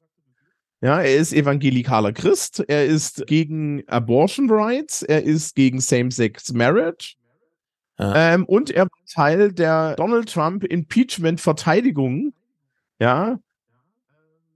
Und wollte die, und wollte die, die, die Wahl 20, 2020 overturnen. Also er war so Teil von diesen Leuten, die ah, ja, da dagegen waren. dazu. Jetzt, ja. Ja, da ja, kommt okay. einfach alles also zusammen. Also, das ist einfach gruselig. Äh, ja, schlimmer. Zu dieser Handlungsunfähigkeit, ich meine, Okay, sie hatten dann ein Budget für 45 Tage. Haben dafür aber, keine Ahnung, 10. und jetzt haben wir den, welcher ist heute der Zeiger ist genau, 26, 25. Zwei Wochen Parlamentarismus geopfert und es sind ja Entscheidungen zu treffen. Wir haben das eben schon gehört, du hast es auch schon angesprochen. Die Unterstützung für den Kampf der Ukraine gegen den russischen Angriff wird dann einfach aussortiert. Meanwhile, the Ukraine money is something we will watch very closely. Congress just has 45 days and Ukraine uh, says it may run out of money in the pipeline in that time. It is a heavy task to try and figure out from both sides of Congress what to do. Could we be back here again in 45 days, Amna? Yes, very much so. So shutdown averted for now, Lisa, but what about Speaker McCarthy? This is still a precarious moment for him. Do we expect someone to try to oust him from his speakership? Yes, Congressman Matt Gates of Florida says he will in fact try and oust him this week. We don't know when. It could be as soon as tonight. So, damit wurde ja die erste Etappe eingeläutet. Also ein 45 Tage während des Budget, dafür 15 Tage Parlamentarismus geopfert, bleiben noch 30 Tage übrig. So. Jetzt haben sie mehrere Versuche gemacht. Heute haben sie einen neuen Speaker. Für den tickt er jetzt auch die Uhr. Er muss ja dann den Fehler, den McGates schon gemacht, den McCarthy gemacht hat, nämlich einen Deal mit den Demokraten irgendwie finden, um einen Haushalt zu organisieren und so weiter und so fort. Und der Kommentar am Tisch ist dann auch entsprechend. es ist im Grunde, man kann gar nicht mehr von Politik sprechen. Es ist einfach nur so ein großes Paradox. A speakership that took 15 ballots on the floor for him to get. Can he successfully defend against this effort? He can, but ironically, his fate rests with House Democrats. And House Democrats know that, and they may try to exact some concessions from him. At this point, we're not quite sure what that would look like. Maybe some sort of, uh, not quite a power sharing agreement, but the ability to do certain things that the minority usually doesn't get to do. So that's something that Kevin McCarthy is going to have to weigh this week. But you know, Matt Gates has said that he's going to continue doing this to the, you know, every time that McCarthy needs Democrats to pass something, right? So, dritter Player, das Weiße Haus. Oh cool, mein VLC-Player ist abgestürzt. Dann während der Neustart. McCarthy war ja total arrogant und ist zu den Demokraten damals hingegangen und hat gesagt, ihr unterstützt mich, sonst fällt das hier zusammen. Mhm. Ja, worauf die gesagt haben, du weißt schon, wer du bist und dass du Donald Trump den Ring geküsst hast, nachdem du gegen ihn geredet hast und wir dir nicht eine Sekunde über den Weg trauen gib, biete uns ja. doch mal was an. Das hat er nicht gemacht. Er war absolut arrogant und dann haben sie ihn halt auch über die Klinge springen lassen. Weil aus der, aus der Sicht mhm. der Demokraten ist das natürlich schon so ein bisschen so eine Sache, dass sie sich halt hinstellen und sagen, Leute, also wir haben es nicht gegen die Wand gefahren. Ja, ja also da äh, muss man sich natürlich immer die Frage stellen, wer also klar, man kann immer mit der absoluten existenziellen Not drohen und sagen, ihr müsst jetzt alle mithelfen, auch wenn ihr unsere Feinde seid oder wie auch immer, ne? Nur dieses Zurechnen von Problemen und so weiter, das ist dann schon ein Problem, sozusagen zu viel den Demokraten abzuverlangen, nee. wenn McCarthy darüber stolpert, einen Deal mit den Dems gemacht zu haben, mit den Demokraten. Warte, lass mich mal hier diesen Weißen Haus-Clip. Ich hoffe, er ist jetzt zu spielen. Das Weiße Haus äußerte sich Zehnten noch wie folgt. He is a very weak speaker because of all of the concessions he already made. He seems to be sort of at a point where he's like, all right, bring it. And, and I don't know how much more he's going to be willing to give up. So for Democrats, there's also just this calculation of the devil you know and the devil you don't know. They know Kevin McCarthy. They know that in the end, when pressed, he did actually choose to govern over choosing to shut the government down, choosing to take the far right position. So that is something that weighs somewhat in his favor with Democrats. It's not like they like him, to be clear. And from the White House side of things, oh my gosh, they do not want to touch this with a 10 foot pole. I know. I mean, this is, this is like a, one of those things that they, they are happy to be hands off about. Also, nicht nur sind die Republikaner nicht handlungsfähig, sondern die Demokraten, und das verstehe ich sehr gut, wissen überhaupt nicht, wie sie öffentlich damit umgehen sollen, dass es gerade nicht klappt. Also sollten sie jetzt den Republikanern da das, die, das, die Kartoffeln aus dem Feuer holen, das geht ja gar nicht. Sie können sich ja nur selber die Finger dabei verbrennen und natürlich diesen ultra neuen rechten Matt Gates Typen und so weiter da Zuarbeit leisten damit. Ja, also das ist das eine und das andere ist, also wenn mein politischer Gegner sich selber zerlegt, warum sollte ich denen jetzt helfen? Genau. Das ist ja jetzt, wir hatten ja vorhin von Chris Starmer geredet, das ist ja schon, ja, also, also es gibt ja einen Grund, warum der nicht redet. Ja, weil jeden, jedes Mal, wenn Rishi Sunak auftaucht, ja, oder, mhm. oder, oder irgendwie Suella Braverman und wie sie alle heißen, ja, ist das ja die nächste, ist das ja die nächste, ist das ja das nächste De Debakel. In Großbritannien läuft jetzt gerade die Covid-Untersuchungskommission und die haben sehr viel Freude daran, die ganzen WhatsApp-Nachrichten, die so in, im Johnson-Parlament also in der Johnson-Regierung da damals hin und her geschickt wurden, mit Genüsslichkeit jeden Tag in der Öffentlichkeit zu verlesen. Und das mhm. ist halt, ne, das ist halt auch so ein, so ein, so ein, so ein brennender Mülleimer, der nicht aufhört zu brennen. Ja. Ja, und da, da musst du dich doch auch nur dahinstellen und ein, einmal die Woche in Prime Minister's Questions dann Rishi Sunak eine Frage stellen, auf die er vor, vor versammelter Mannschaft nicht antwortet. Und die Sache ist erledigt. Ich meine, hier ist es genauso, ja. Also die, das Problem eigentlich in den USA ist, dass die Bevölkerung so de desillusioniert ist, dass denen das alles scheißegal ist. Zu größten Teilen. Und denen, denen es nicht egal ist, die sind wahrscheinlich so und so Demokratenwähler. Ja, aber du genau. hast, du musst dich dann halt schon hinstellen und musst dann am Ende sagen, ja, also Leute, also, wir können euch jetzt nicht dabei helfen, eure Shitshow hier unter Kontrolle zu bringen. Schon gar nicht, wenn ihr mit uns nicht mhm. reden wollt. Also, das ist ja das nächste das, das, das Urproblem kommt ja daher, dass solche Leute wie Matt Gates halt ihre hardcore-rechte Agenda durchbringen wollen. Ne? Also, also, da, das wäre so, das wäre so ungefähr so, wie wir, wir packen halt irgendwie, ja, die, den Höcke in die CDU, weil wir haben nur noch eine rechte Einheitspartei und dann machen wir aber nur noch ja. dessen Politikvorstellung. Ja, gut, ja. das wird halt nicht laufen. Genau. Wir hören hier mal Hillary Clinton zum Fall. Und jetzt habe ich auch gerade gesehen, es war nicht der zehnte Zehnte, sondern der erste Zehnte. Heute ist der 25. Also von 45 Tagen haben wir, wir haben eine Budgetregelung für 45 Tage, haben sie jetzt 25 verschwendet mit diesem, also mehr als die Hälfte, ja, mit so einem Blödsinn. Unglaublich. Und Hillary Clinton am Tage, als Matt Gates einen Antrag stellte, der dann und so weiter erfolgreich war, McCarthy abzuwählen, wurde abends ein Hillary Clinton Gespräch ausgestrahlt, das morgens geführt würde, also irgendwie zeitgleich während dieser Abstimmung da lief. Und da hat sie nochmal, finde ich jetzt so die ganz guten Worte gefunden, nochmal über McCarthy zu sprechen, ohne auch nur irgendeinen Hinweis drauf zu, also im Sinne von, das müssen die dann schon selber machen. I was pleasantly surprised that the speaker did the right thing when he made common cause with those, as we like to say, grown up members of his own Republican caucus and Democrats to keep uh, the government open. I would hope that that kind of mature leadership isn't punished by the most extreme members of his caucus. So how the Democrats play this, and they have a couple of different options, is for, you know, for them to decide. But I think McCarthy did the right thing for the country. And isn't that a good thing to be able to say? He did the right thing for the country.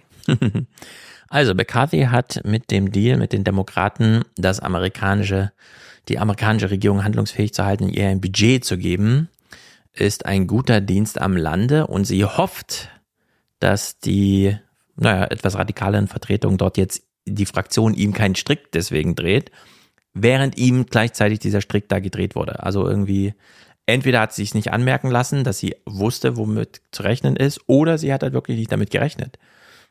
Man weiß ja heutzutage immer nicht mehr, womit Politiker so gegenseitig rechnen. Äh, ich glaube, sie hat damit tatsächlich nicht gerechnet, weil. Ich glaube nämlich auch nicht. Also ich glaube, Hillary ist so ein bisschen Relikt, ja Die ist aber auch, die ist jetzt aber auch auf der anderen Seite kommt die halt wie Joe Biden noch aus einer Welt, wo Politik in den USA funktioniert. Ich meine, wir haben ja vorhin über Axelrod und Murphy und so weiter geredet, ne? Die stehen ja auch, auch fassungslos jetzt ja. da öfter daneben, ja, und sagen, okay, was soll das alles? Und die dann halt auch sagen, also, es gibt hier nichts zu gewinnen bei dem, was ihr da tut, ja, also, ne? Und, und das sind schon die Leute, die dann sagen, wir sind Political Hacks und uns geht es eigentlich nur darum, irgendwie das Politikspiel zu spielen. Hm. Selbst die sagen, die Show hier, die bringt uns nichts. Ne? Also es geht ja nicht eine Sekunde um Inhalte. Ja. ja?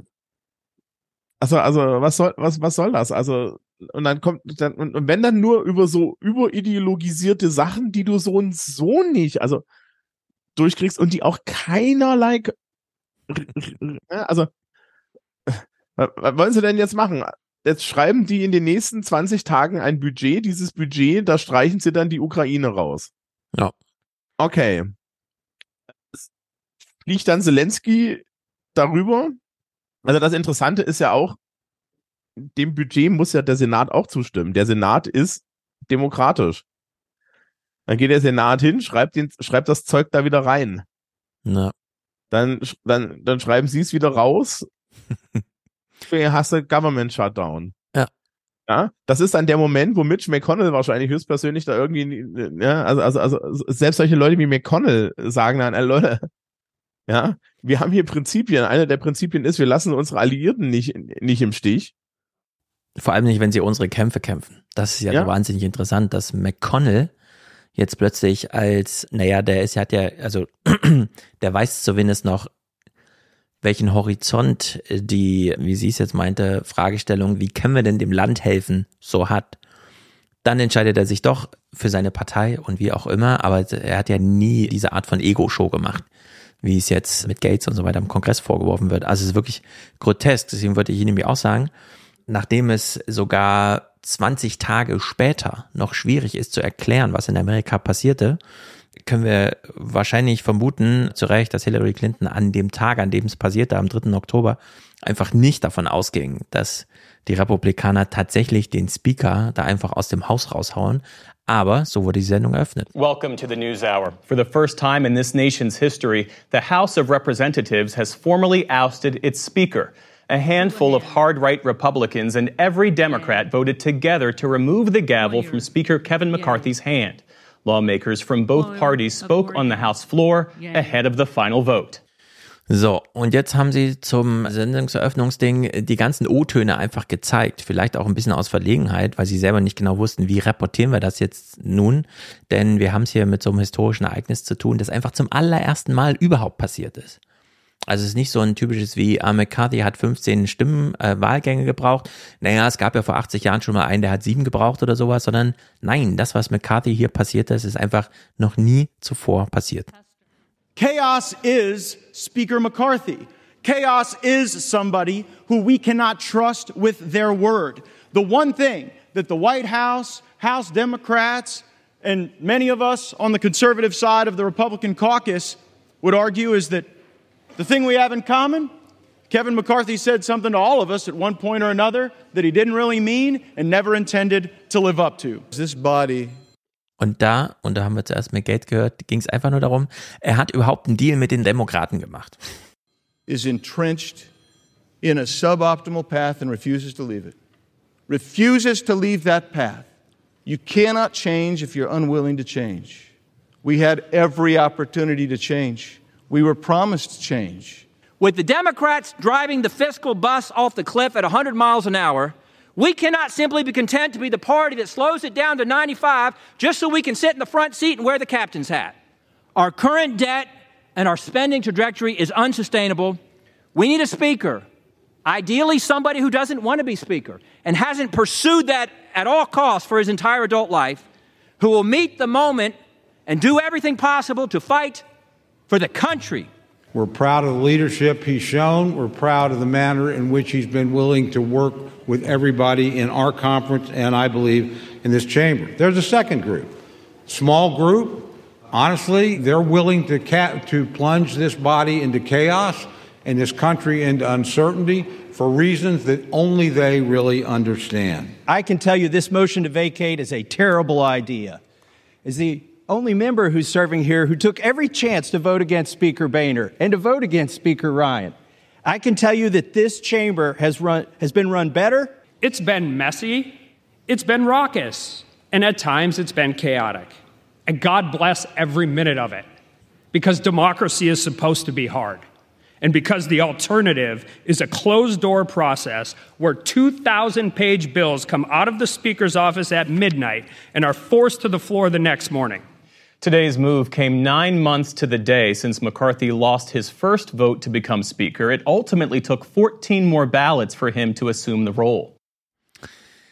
Tja, ich würde sagen, dass, dass, dass Matt Gates als Argument anbringt, der ist ein Politiker, der lügt. Mhm. Insbesondere Matt fucking Gates, ja, also, ne? Also, und dann, und dann dieser Rest so, ja, wir fahren auf eine Klippe zu, Leute, ihr habt eine Bank, die das einfach druckt. Na. Ja, also jetzt kann, ne, man kann dann immer sagen, ja, la la la la la, Fiscal Conservatism. Ja, sorry, aber wir hatten, wir hatten die, wir hatten die Steuern gesenkt. Hm. Das war nicht Biden, ja. Wir, wir, wir, wir hatten das, wir, wir hatten die, den, den Staat bankrott gemacht. Das war nicht Biden.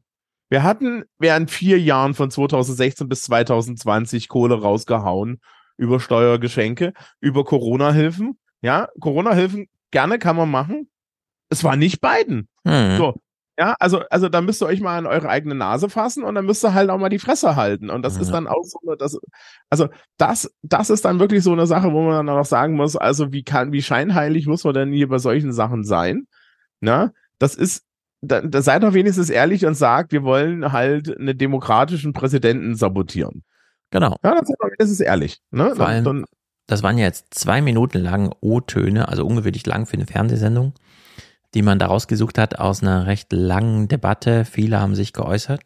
Und trotzdem, finde ich, kommt da einfach nur die Sprachlosigkeit zur Geltung. Also da hat ja keiner jetzt ein inhaltliches, außer es wurden halt diese, ne, wir müssen jetzt mal Meet the Moment machen, so floskelmäßig, oder wir fahren mit 100 Miles auf die Klippe zu, aber dann eben auch, ich meine, die FDP, sofern gern wir das kritisieren, die ist ja dann wenigstens konsequent. Also die sagt einfach, niemand darf das Geld ausgeben und dann ist sie im Amt und gibt das Geld nicht aus. Nur die stehen ja echt hier, nachdem Donald Trump in vier Jahren sechs Billionen Dollar mehr Staatsverschuldung angehäuft hat und fordern jetzt irgendwie die schwäbische Hausfrau. Und es ist so ja, verlogen und auch bescheuert inhaltlich, dass man es einfach nicht glauben kann. Entsprechend folgen wir dieser Nachrichtensendung. Äh, Die Korrespondentin versucht uns jetzt mal zu erklären, warum die acht, die ausreichten, um McCarthy davon zu jagen, so abgestimmt haben. California Congressman Kevin McCarthy, as he is now being known, his long run, basically, of political gymnastics, aerial feats to try and survive in his own caucus day by day. That has ended tonight as the House voted on that 216 to 210 vote to oust him. The motion is an old one. It's only ever come up for a vote once before in our nation's history. It failed that time. But the idea is that the House declared that the speakership itself was vacant. Now, how this happened came down to two things essentially, Jeff the math and also the people involved, the small group determined to get rid of McCarthy. Let's look at who we're talking about. Eight Republicans united together to oust him. Those eight, if you look at their faces, um, are mainly conservatives, with one exception there on the bottom row. Nancy Mace, she's known as a moderate. She's in a swing district. She's a vulnerable Republican. I spoke with her after this just on the steps a short while ago. Why did she do this? What did she think about the risk she is taking by putting the House in limbo as it stands now? And she said, I feel like the House was in chaos with Kevin McCarthy. He broke his promises. She said he did not come through for women, for other things. Another person on that list, Tim Burchett, he told me that he voted no on McCarthy for a number of reasons, including a matter of character. That just in the last day, McCarthy made fun of his religion, his his call for prayer. So these this was personal as well as political for everyone on that list. Tja, legitime Gründe, um Amerika in eine bisher nicht gekannte demokratische Krise zu stürzen, den Parlamentarismus aufzuheben und so weiter. Ja. Naja, es gab, ich müsste jetzt nachgucken, bei der Times haben sie mit auch einem von denen geredet. Mhm. Ich glaube sogar mit Burchett. und haben den halt mal 30 Minuten reden lassen. Ja. ja in so einem Interview mit Barbaro und dann kommt halt im Endeffekt raus mit so einer Haltung mit, das ist mir alles zu kompliziert hier. Ja. Das ist mir alles zu kompliziert hier und wir müssen uns doch mal an unsere Versprechen halten.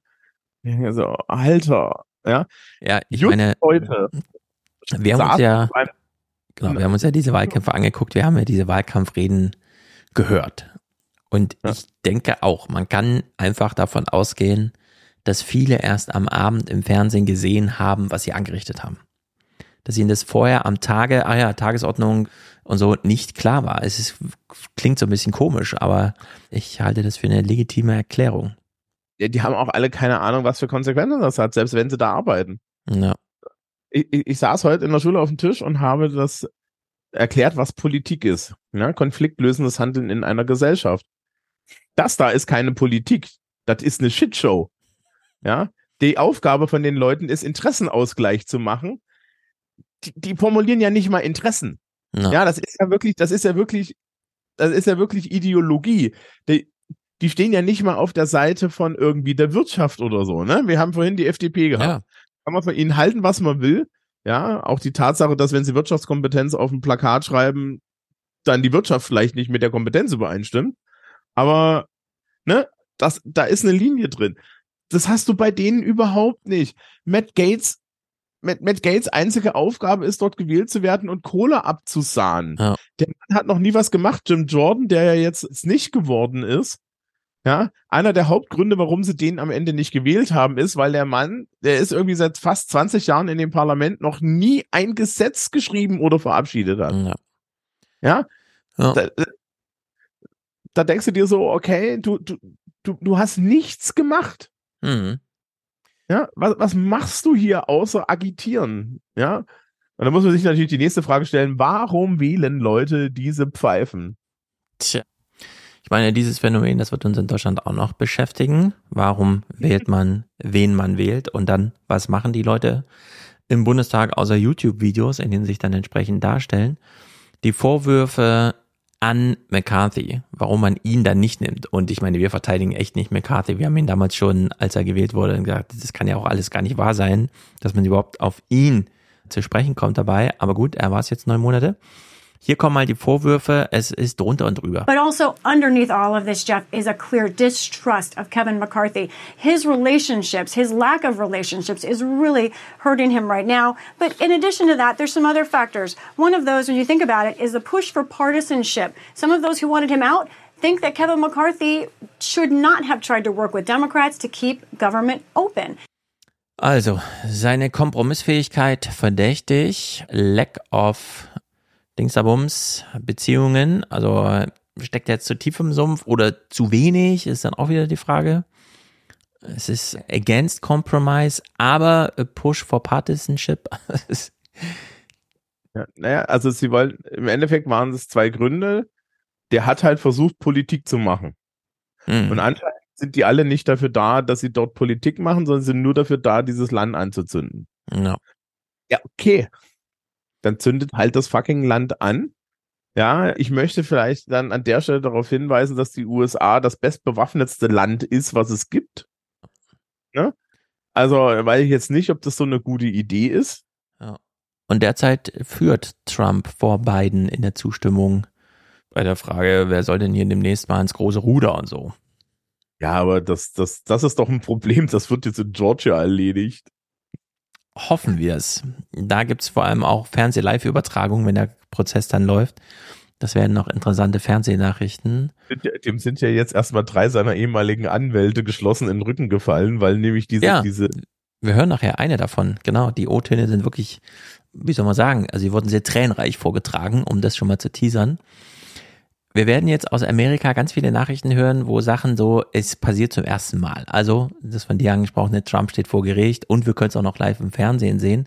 Genau wie hier, ja. Also die PBS-Nachrichten müssen einfach die Situation erklären. Kein Speaker. Gab's noch nie. As I talk to you right now, the House does not have a permanent Speaker of the House for the first time in our history, but it does have an acting Speaker of the House. That is Patrick McHenry, a McCarthy ally. So, ob das reicht, einen Acting-Speaker zu haben, hören wir gleich. stand an diesem Abend, war dann noch, und das fand ich besonders witzig, McCarthy hat schon 15 Wahlgänge gebraucht und legte es an diesem Abend wirklich drauf an, noch einen 16. anzustreben. So what we have here basically, Jeff, is a question mark. How long will it take to get a speaker? I'm told that McCarthy would like to run for speaker again. So I think our viewers can imagine what we may be in for a series of votes like we had in January, potentially, where McCarthy tries to convince some of those uh, people who voted against him today to vote present, allow him somehow to win. I'll tell you, that's a long shot for him. Ein Longshot. Also, der Rückzieher kam ja dann.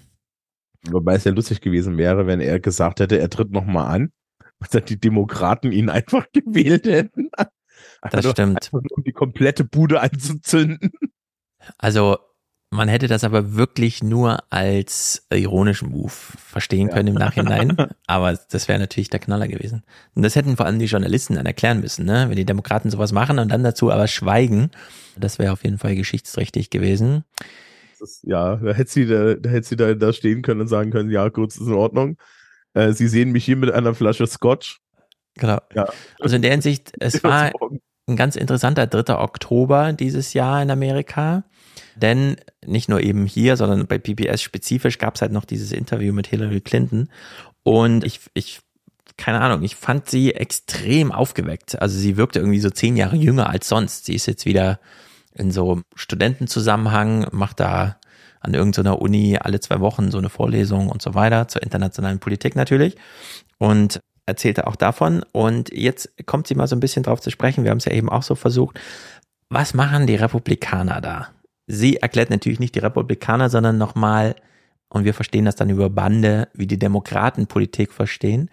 Und in Amerika muss man sich mittlerweile als Wähler wirklich entscheiden zwischen, will ich eigentlich, dass in der Politik Politik stattfindet oder will ich, dass in der Politik ja was auch immer Hauptsache die Show ist irgendwie gut stattfindet. Let's move away from, you know, the lies and the personal attacks and the kind of nonsense moves like impeaching Joe Biden for nothing simply because you disagree with him politically.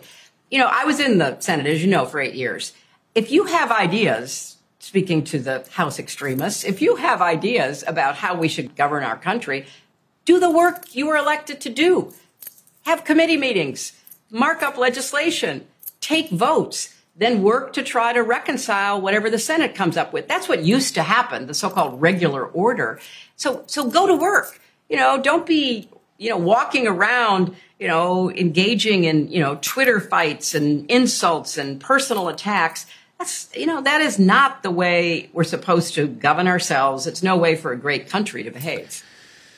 Ja, So, jetzt hast du ja eben schon gesagt, die Amerikaner sind extrem bewaffnet.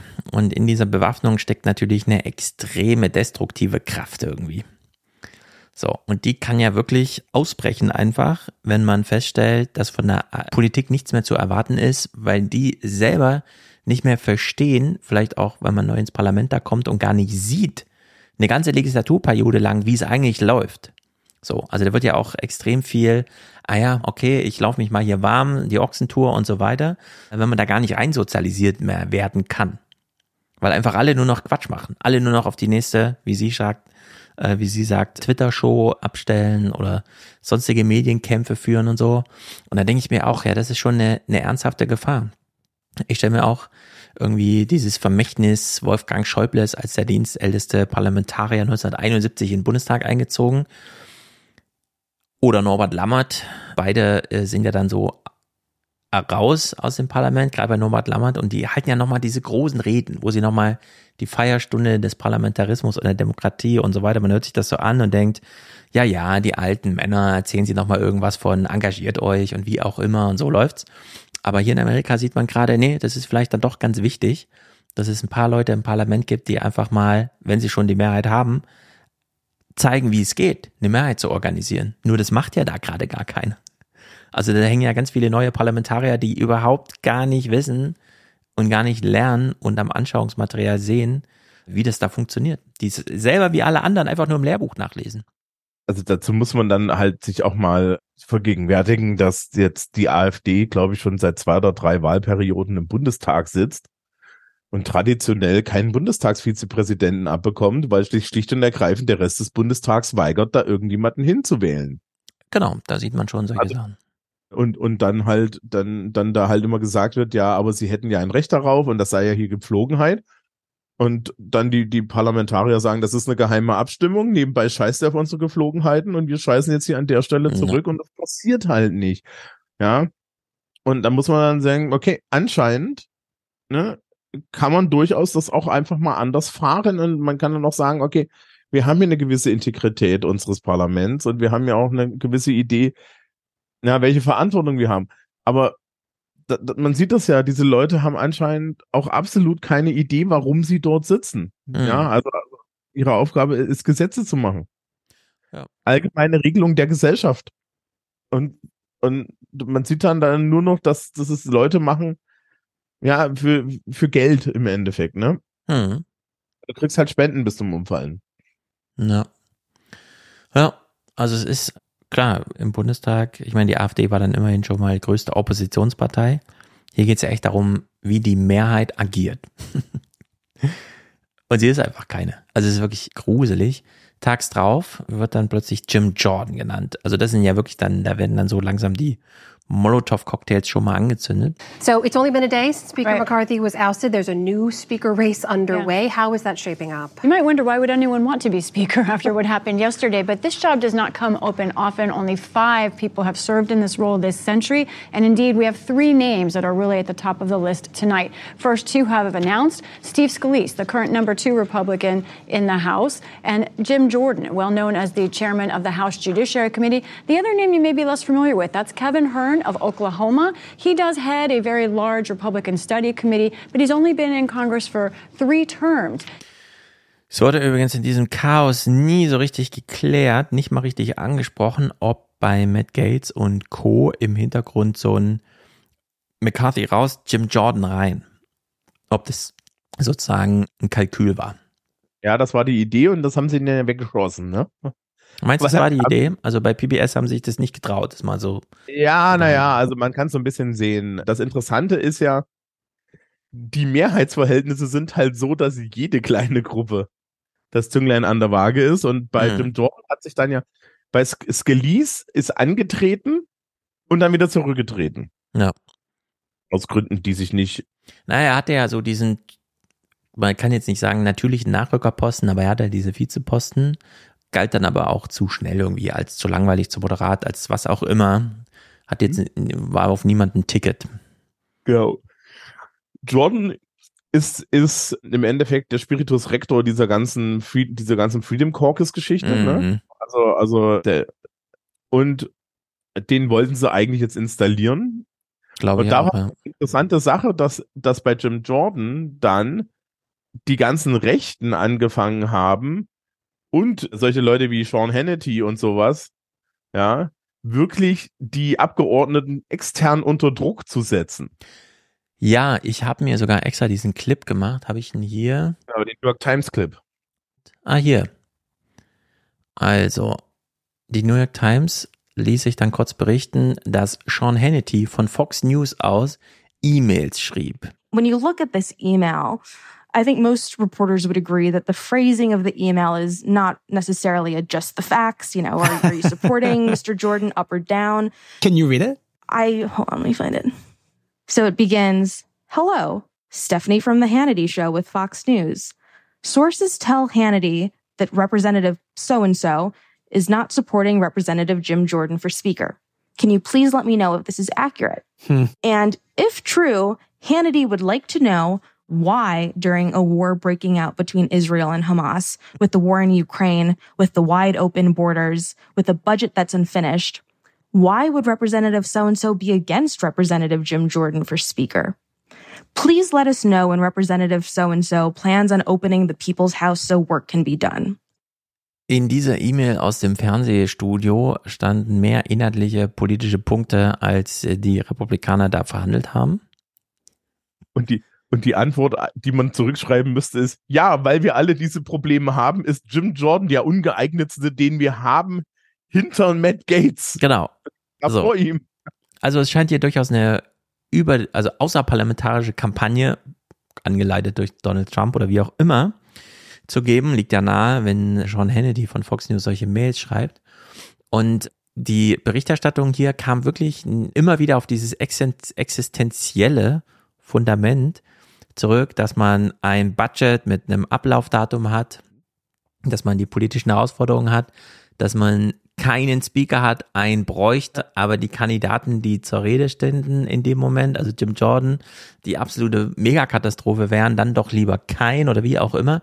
Also die Berichterstattung war, wie soll man sagen, wenn man, wenn man wirklich ernsthaft drüber nachdenkt, ist es schon wahnsinnig gruselig. The acting speaker, President Speaker pro tem, is Patrick McHenry of North Carolina. There he is right there. He has said he's not interested in being speaker permanently. Now, what's interesting here is that there are some things he cannot do because he was appointed and not elected as speaker pro tem. There is generally a theory, and it hasn't been tested, we've never done this before, but most people believe that no bills can move on the House floor until there is an elected speaker. But there's general confusion. I want to play a conversation last night I had with two members of Congress. You'll see.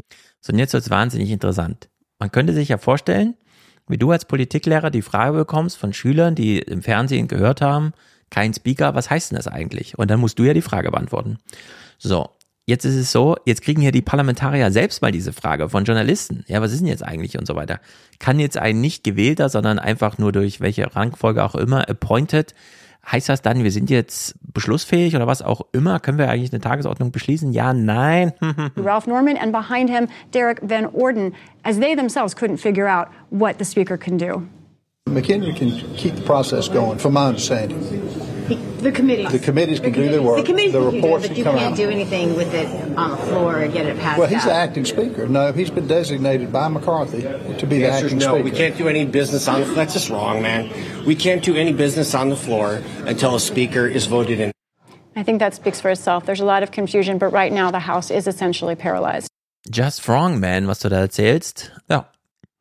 So. Also, es- ich- als, als, als Politiklehrer würde ich an der Stelle mal sagen, ja, es gibt ein paar Argumente da draußen für eine solide geschriebene Verfassung Mhm. mit modernem Text. Ja. Das, das, 17 irgendwas USA, also wir kommen jetzt an der Stelle mal kurz eigentlich dran vorbei. Was wir hier sehen, ist eine Verfassungskrise, Mhm. Die eigentlich dazu, was wir auch in Großbritannien sehen, ist eine Verfassungskrise. Also Paul hat da vorhin sehr schön gesagt, das Wahlsystem ist das Riesenproblem. Ja, das ist eine Verfassungskrise am Ende. Ja. Also was man jetzt hier sieht, ist, dass die Verrohung der Sitten in der Politik, ja, oder anders gesagt, sich das insgeheime Verlassen auf die Integrität von Politikern, die in beiden Verfassungen drin ist, in Großbritannien noch viel, viel mehr als in, als in den USA, dass das nicht mehr hält, wenn das Personal zu schlecht ist. Mhm. Die deutsche Verfassung ist witzigerweise unter dem, ne, unter dem Eindruck des Zweiten Weltkriegs so geschrieben worden, dass sie dem kompletten Personal von vornherein misstraut. Und dafür sorgt, dass, dass die alle die ganze Zeit miteinander zu tun haben, egal ob sie es wollen oder nicht, sich eben nicht und sich eben nicht in dem Sinne blockieren können, sondern die ganze Zeit miteinander arbeiten können und keiner einen Vorteil davon hat, wenn der andere blockiert. Mhm. Ja. Und, und man muss halt in Deutschland, also man, muss halt in Deutschland schon sehr viel machen und, und sehr viel hinkriegen. Und das ist mehr als eine absolute Mehrheit im Bundestag, die du da hinkriegen musst, um dieses System zu sabotieren. Ja. Es ist, ja, dazu kommt, wie Paul vorhin auch schon anmerkte, in England, es ist ja nicht reingeschrieben, dass wir da so nur noch zwei Parteiensystem haben, sondern das ist einfach historisch natürlich entstanden durch solche Disbalancen in, wo es eben nicht so detailliert geklärt ist, wer hier wann mit wem und auch, ganz wichtig, wann ja mal eine geheime Abstimmung stattfindet. Denn dann wäre so eine Speakerwahl ja auch ganz anders, sehen wir ja bei den deutschen Ministerpräsidentenwahlen. Wenn das alles namentlich wäre, wäre das ja auch alles viel heikler. Also in der Hinsicht haben wir es hier mit, wie soll man sagen, so Fehlspezifikationen zu tun, die dann auch dazu führen, dass sich diese persönlichen Animositäten entweder sich selbst gegenüber, weil man sich so gerne im Fernsehen sieht, oder einem anderen gegenüber, weil man ihn so gar nicht leiden kann, auch einfach mal auf offener Bühne zeigen. Wir haben hier Kevin McCarthy, der sich über McGates äußert. You know it was personal. It had nothing to do about spending. It had nothing to do about everything he accused somebody of he was doing. It all was about getting attention from you.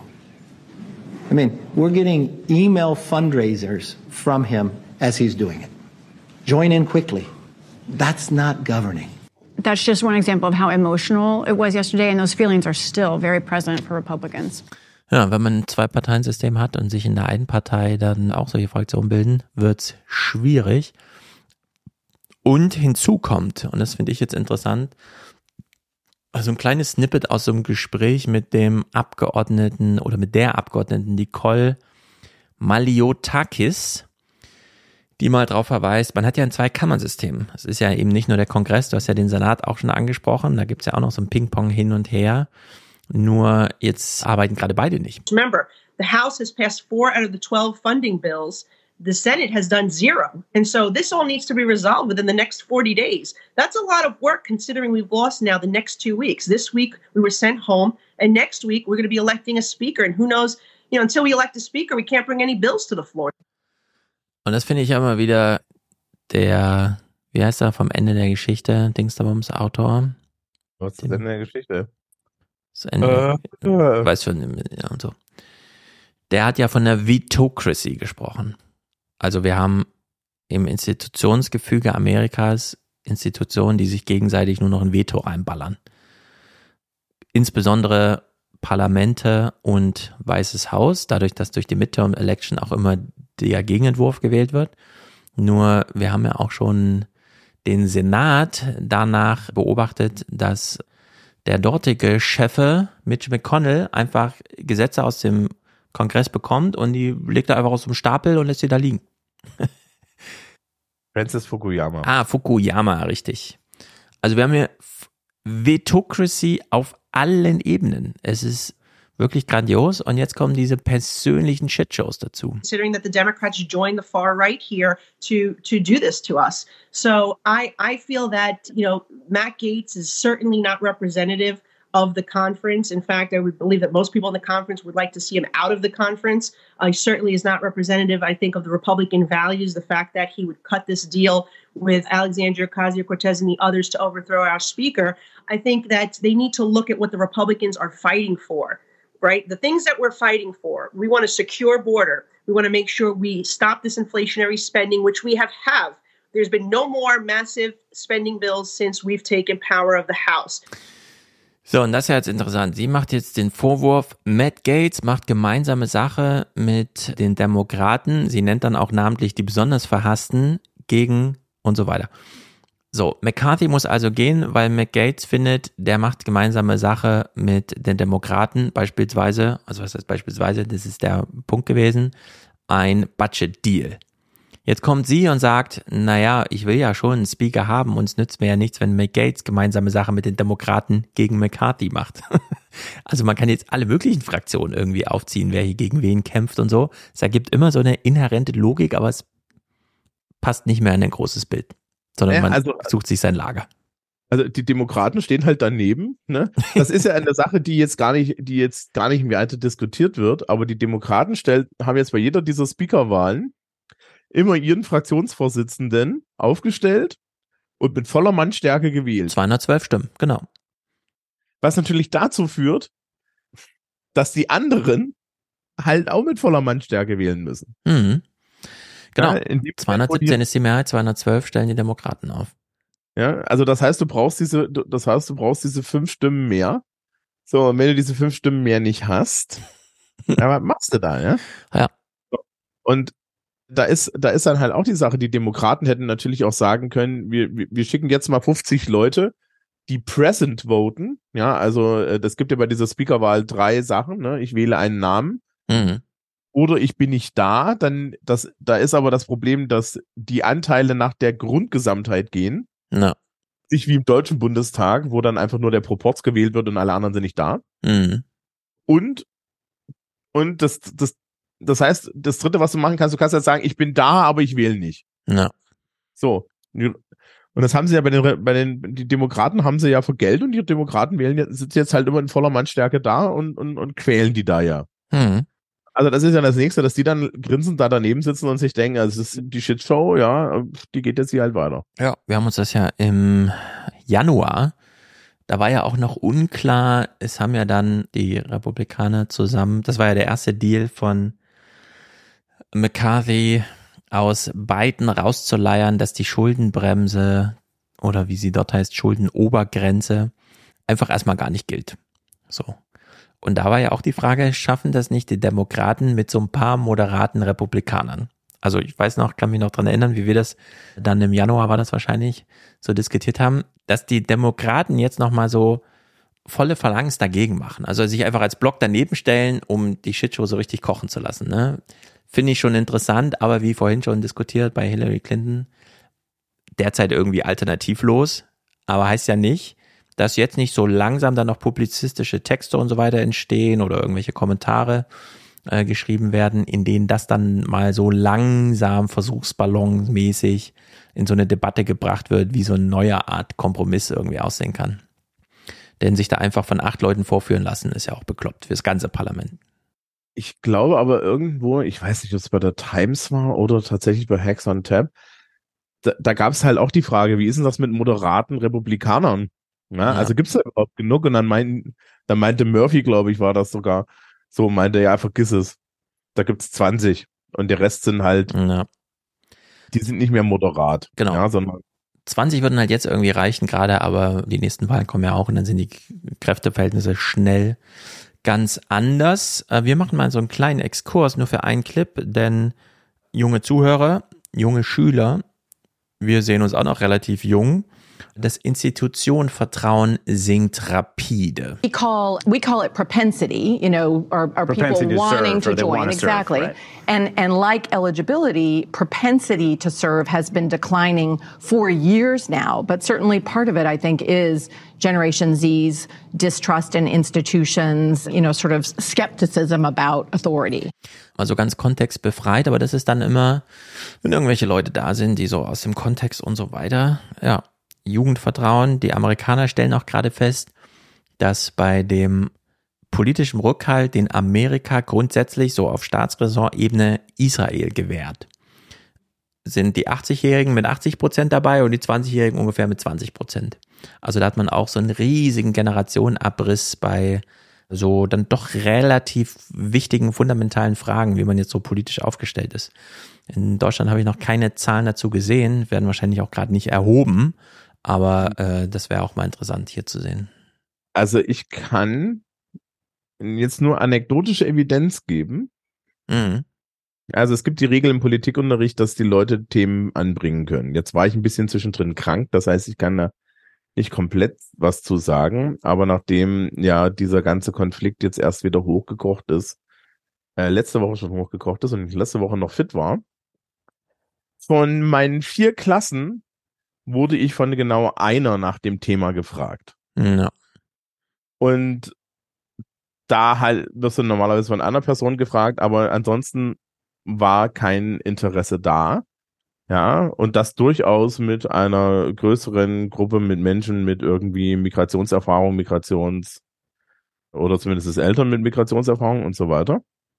Mhm. Das war nicht wirklich, ne?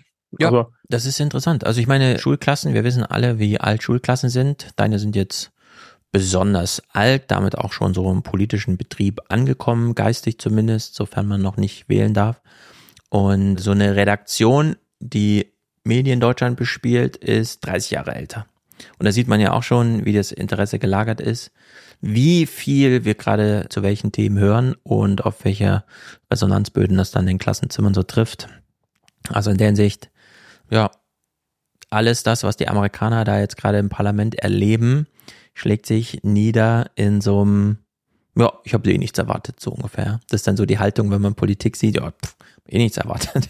Klar spielen die da alle nur Instagram-Videos äh, durch und machen YouTube-Videos und so, mache ich doch auch. Ja? Also da wird Politik gar nicht mehr als Politik irgendwie und ach so, Politik ist eigentlich mehr. Ja, im Geschichtsbuch vielleicht, aber ansonsten ist schon eine Entwicklung. Ich habe sie ja in Redaktionsschluss damals auch so ein bisschen schon mal, gerade auch mit diesem damals angelaufenen amerikanischen Wahlkampf, da kann es einem schon so ein bisschen gruseln, wenn man sich überlegt, dass ja die jetzt interessierten Generationen irgendwann einfach aus dem Medienbetrieb aussteigen. Wer kommt denn dann eigentlich nach? Jim Jordan, wird also hier groß aufgestellt. Das ist sozusagen äh, genau der Kandidat, den Amerika dann braucht in so einer Situation.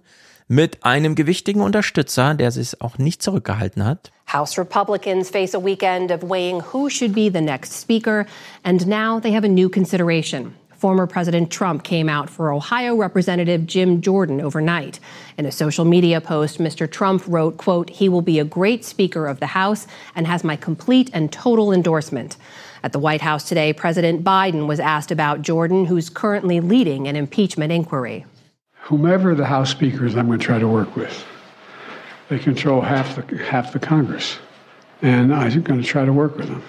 There's some people I imagine it's going to be easier to work with than others, but whoever the Speaker is, I'll try to work with. Ja, also im Parlament alle Demokraten ein Block, im Weißen Haus, ja, die Republikaner müssen das entscheiden. Ich will, ich arbeite mit allen zusammen, die dann kommen oder versuche es zumindest. Also da lässt man sich nicht groß in irgendwelche Karten spielen oder spielt erst recht keiner aus. Oder wie man im Tennis sagen wollen würde, dieser Ball wurde Volley genommen. Mhm, ja. Genau. Und da steht jemand hinterher. Ich weiß auch nicht, ob es eine gute Idee ist, wenn Donald Trump da irgendjemanden endorst. Ja. Da gab's, äh, da gab's dann auch irgendwie so ein Ding, dass Trump tatsächlich, es ist gar, du darfst zum Speaker anscheinend jeden vorschlagen. Ne? Ja. Man hat überlegt, ob er nicht selber und so. Kann man den Trump zum Speaker machen und dann stellt sich heraus, dass das, glaube ich, nicht geht, weil du darfst kein Speaker werden, wenn gegen dich ermittelt wird. Ja. Also, wenn das die Pointe wäre, genau, das wäre natürlich, kam jetzt bei PBS nicht, aber die sind ja da auch immer ein bisschen zurückhaltend. Oder in der Präsidentenkampagne ist, bist irgendwie sowas. Ja. Das war irgendwie eins von den Sachen. Na, ich meine, das wäre eh genau der richtige Posten für ihn gewesen, ne? sich da so die Finger schmutzig machen zu müssen. Also ganz ehrlich, kannst du dir das vorstellen? Donald Trump mit seinem absoluten Disregard für Formalia. No. Ja, also was wir da vier Jahre lang gehört haben, was für eine Shitshow das ist. Mhm. Der in diesem Posten.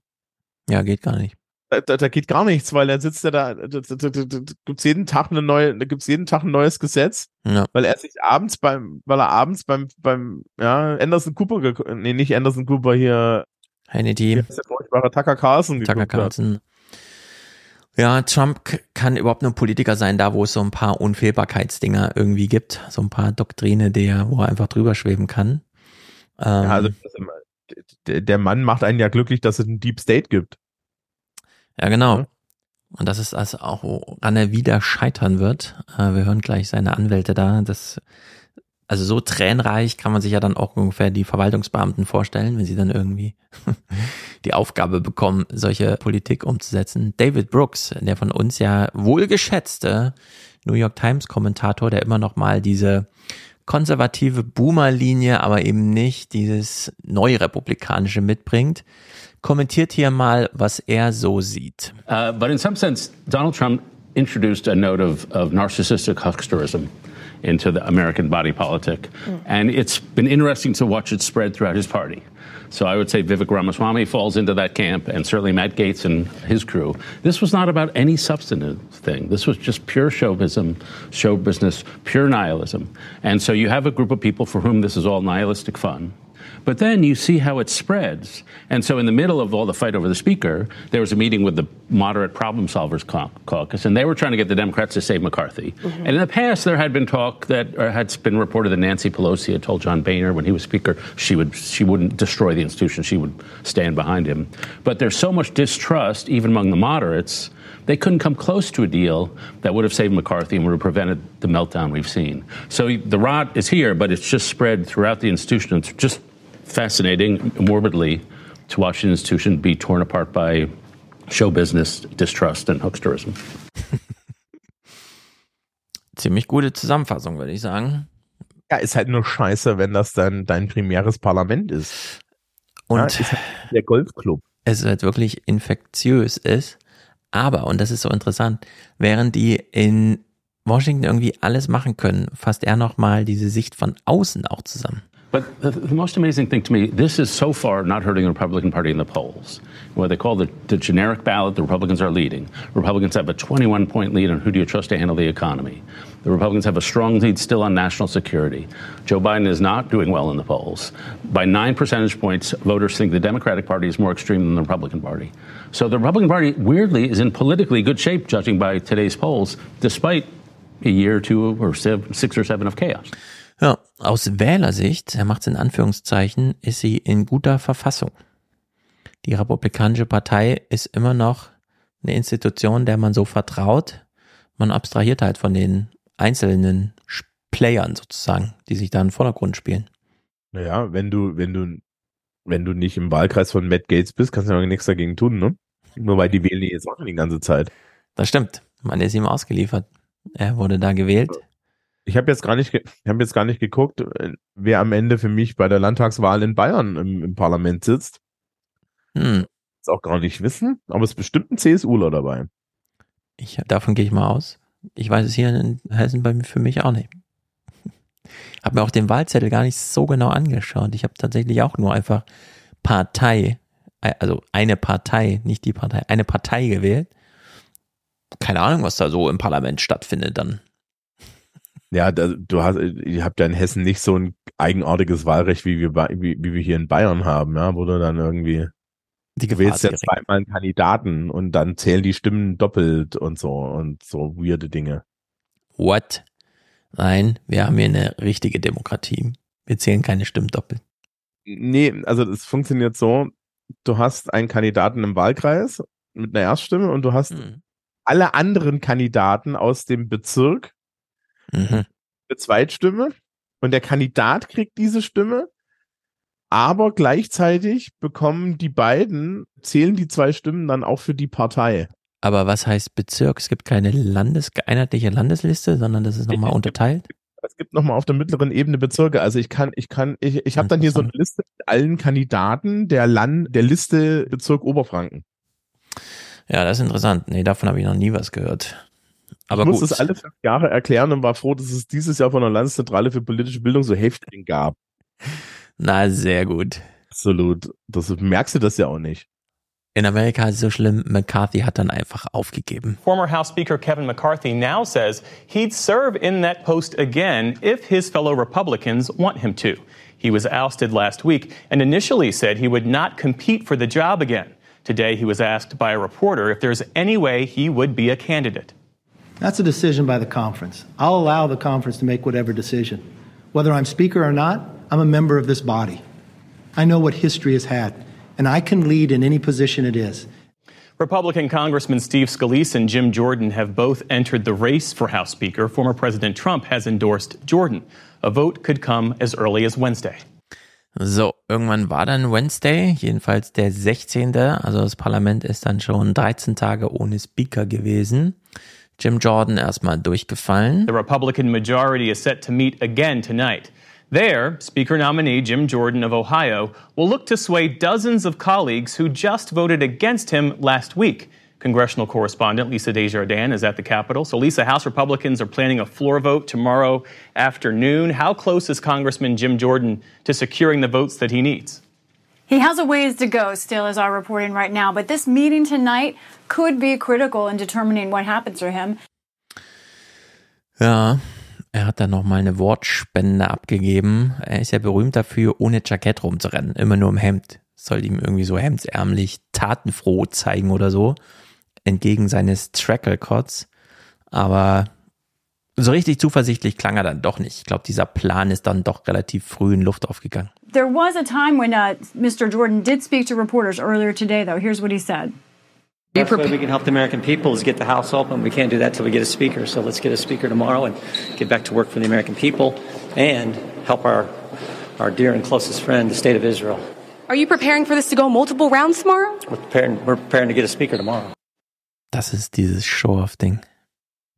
Also vor allen Dingen auch komplett, ne? Also ja, Israel, okay, aber für die amerikanischen, für ja. die amerikanischen Bürger und ja, hm, okay.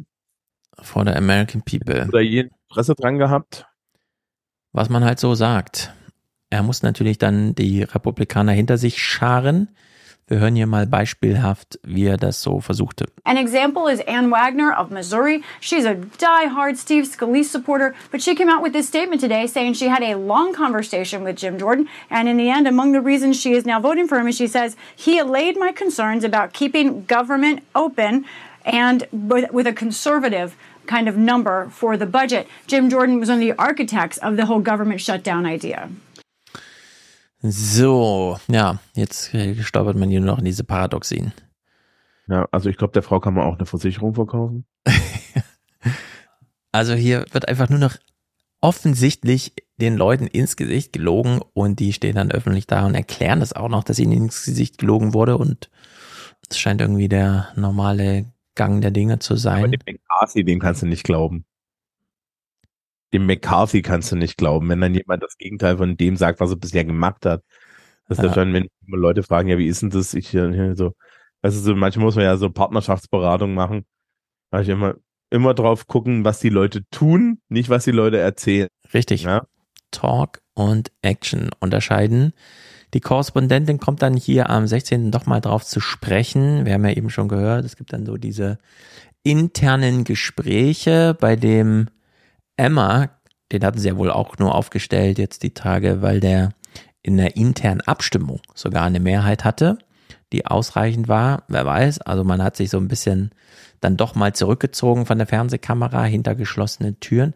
Die Korrespondentin erklärt hier so ein bisschen, naja, es wird schon diskutiert. There are some who are saying it's time to vote in for more powers for Speaker Pro Tem Patrick McHenry. And of course, there is still discussion about whether Democrats and some moderates will get together.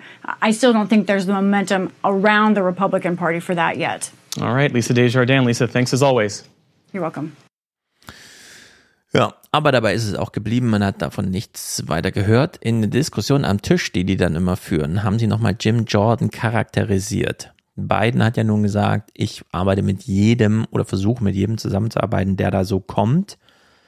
Jim Jordan wäre allerdings wohl die allerschlechteste Wahl überhaupt. But let's just remember, Jim Jordan is actively investigating President Biden, pursuing an impeachment against President Biden, has basically railed against every budget deal ever and now is potentially the person who the White House will have to deal with to keep the government functioning. This could be a real challenge for the White House in terms of governing. So, Jim Jordan ermittelt, macht ein Impeachment-Verfahren gegen Biden, ist gegen die Budgetvereinbarungen, sowieso gegen alles, also einfach nur gegen, gegen, gegen, gegen, gegen alles. Und man hat, wie gesagt, wie du es schon gesagt hast, noch nie von ihnen eine Gesetzesinitiative gefunden. es ist wirklich einfach grotesk. Es ist unglaublich. Und hier wird mal äh, darauf verwiesen, wir wählen in Deutschland Ministerpräsidenten beispielsweise oder Bundesrats, Bundestagskandidaten, äh, Bundestagspräsidenten in geheimer Wahl.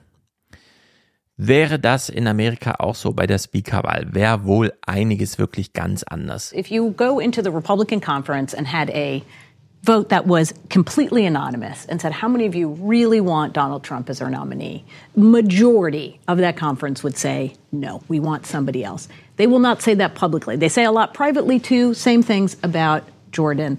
But publicly, they're in this place that they've been really since the Trump era. You make a decision to go against that wing of the party, you either vote for an impeachment or you say something on the campaign trail or you speak up and speak out against somebody like a Donald Trump and you are punished in a primary or you are, you know, ba- basically told that we're we're not interested in you. So if you are part of that wing, I would call them and they would call themselves the governing wing of the party versus, or we'll call them the Trump skeptics versus the Trump folks who, the, the people who really like Donald Trump. Yes, yeah, the Trump diehards. The skeptics have a choice in front of them. Also ich meine, es ist ja wirklich eine Frage, die man sich jetzt mal so stellen muss. Ne? Ist das wirklich alles nur der Medienöffentlichkeit geschuldet? Und ich würde sagen, ja, irgendwie schon. Naja, das ist ja, Murphy erzählt das ja immer, ne? Wenn jetzt Nikki Haley weiterhin stark ist, ja man mal so ein Angebot macht, so ein konservatives Angebot mit jemandem, der ein Standing hat und so, mhm. ist halt schon die Frage, wie dann, wie das dann. Aber das Problem bei den Republikanern scheint zu sein, in den Primaries gehen da diese MAGA-Crowd hin. Ja. Heißt, du kriegst nur die Spinner, in die Nominierung. Ja. Halt auch Donald, ja. Und dann, wenn es dann um die allgemeine Wahl geht, fliegen sie jedes Mal auf die Fresse, weil dann halt die ganzen Moderaten in der Mitte, die so und so ein Problem sind, ja, ja dann sagen, was bitte? Den da? Ja, zum Glück hat es bisher so funktioniert. Mal gucken, wie es bei der nächsten Runde dann ist. Ein paar Einschätzungen zu Jim Jordan werden hier noch genannt. Es geht wirklich ins Eingemachte. Jim Jordan was never known as a Und das sind alles republikanische Stimmen, die wir hören. Compromiser. As a deal cutter. Republican Charlie Dent served with Jordan in Congress until 2018. He was known better for blowing up deals than he was for putting them together. As a rank and file member, Jordan changed the game, attempting to extract gains with the threat of a government shutdown. Former Speaker John Boehner, who Jordan helped push out of that position in 2015, dubbed Jordan a legislative terrorist. John Boehner probably would have rather set himself on fire than given Jim Jordan any position of authority. Ein legislativer Terrorist, sagt der eigene ehemalige Fraktionschef über den Abgeordneten Jim Jordan. Unglaublich. Ich meine, so würde man auch über die AfD, glaube ich, noch nicht sprechen. Zwar schon denken, aber hier geht es wirklich zur Sache. Ja, ähm, das jetzt dann auch so, ne? In Thüringen, wo diese, diese absolut indiskutable Thüringen-CDU den da den Steigbügel hält. Das stimmt. Ja. Und dann hast du irgendwie solche Bilder, wie sich, wie sich da irgendwie Mario Vogt noch dabei gefällt. Ja, dass er da gesagt, wir haben da jetzt Dinge erreicht und man denkt sich, ja, was hast du erreicht? Na, du hast deine Partei unmöglich gemacht. Ja. Also wirklich. Und dann halt so, sowas hier. Naja, es ist jetzt Mike Johnson geworden. Ja. Genau, es ist auch Mike Johnson geworden, weil Jim Jordan immer weniger Stimmen bekommen hat. Kevin McCarthy konnte ja zumindest so nach und nach aufbauen drei Clips noch zu dem Thema. Also bei Jim Jordan ging es einfach rückwärts. Got worse for Jim Jordan today. The numbers voting for him today went down by one overall to 199. We know he needs 217. Now, their number voting for someone else went up. 22 Republicans today voted for someone else. That is two more than we've seen in the past. And then Jim, we, Jeff, we saw, of course, Hakeem Jeffries, the Democrat, receiving the most votes again, 212 as Democrats were united. So, und jetzt Mike Johnson. Also Mike Johnson ist es heute geworden, vorhin, das heißt, der letzte Versuch, Tom Emmer nicht. Und diese beiden Clips haben es nochmal in sich. Zum einen, er war der Kandidat am Wochenende, aber schon bevor er überhaupt dann, glaube ich, richtig, vielleicht hat er einen Wahlgang gemacht, ich weiß es gar nicht, habe es gar nicht so richtig mitbekommen. Aber gekillt wurde er jedenfalls außerparlamentarisch. After we knew there were holdouts, then something else happened that actually doomed him further. It was this statement from former President Donald Trump, who had sort of been back and forth on Mr. Emmer. He wrote, voting for a globalist rhino, Republican in name only, like Tom Emmer, Emmer would be a tragic mistake. There was the idea that Trump didn't like Emmer, but here it was the former president going out of his way to kneecap his party's own nominee for Speaker of the House. Emmer did not have a chance after that and withdrew his nomination altogether. And it was a kind of a surprise turn. So, Tom Emmer wurde also von einem einzelnen Social Truth Post von Trump da einfach gekillt. Was, kann, was konnte man ihm vorwerfen, wenn man ein bisschen mehr Platz hat als in so einem Tweet, in so einer Tweetlänge. Hier seine Abstimmungsgeschichte. And we should say that Congressman Emmer, unlike 147 other House Republicans, he voted to certify Joe Biden's win. To what degree did that contribute to his failure to consolidate support among House Republicans, Lisa? It was absolutely a factor. It's a litmus test for the former president and for some of the Republicans here. Another vote that was a problem for Tom Emmer is he voted to codify the idea that same sex marriage is legal in this country. That is something that was raised today. So, und das ist jetzt bei Mike Johnson offenbar alles anders. Ja. Ganz, also er ist wirklich komplett anders. es ist einfach schlimm. Ja, auf der anderen Seite, ich weiß nicht, ob man den Job haben möchte. Nee, will man nicht. Das ist diese Bürde. Man wird nochmal einmal abgefeuert. Man ist nicht in der Lage, da jetzt irgendwas Konstruktives zu machen. Insbesondere nicht, weil ja der Wahlkampf jetzt auch losgeht. Ja. Apropos Wahlkampf. Wollen wir noch heulende, Journal äh, wollen wir noch heulende Anwälte schauen? Ja, Wir gucken uns mal diese Trumps-Clips noch an. Das Verfahren in New York.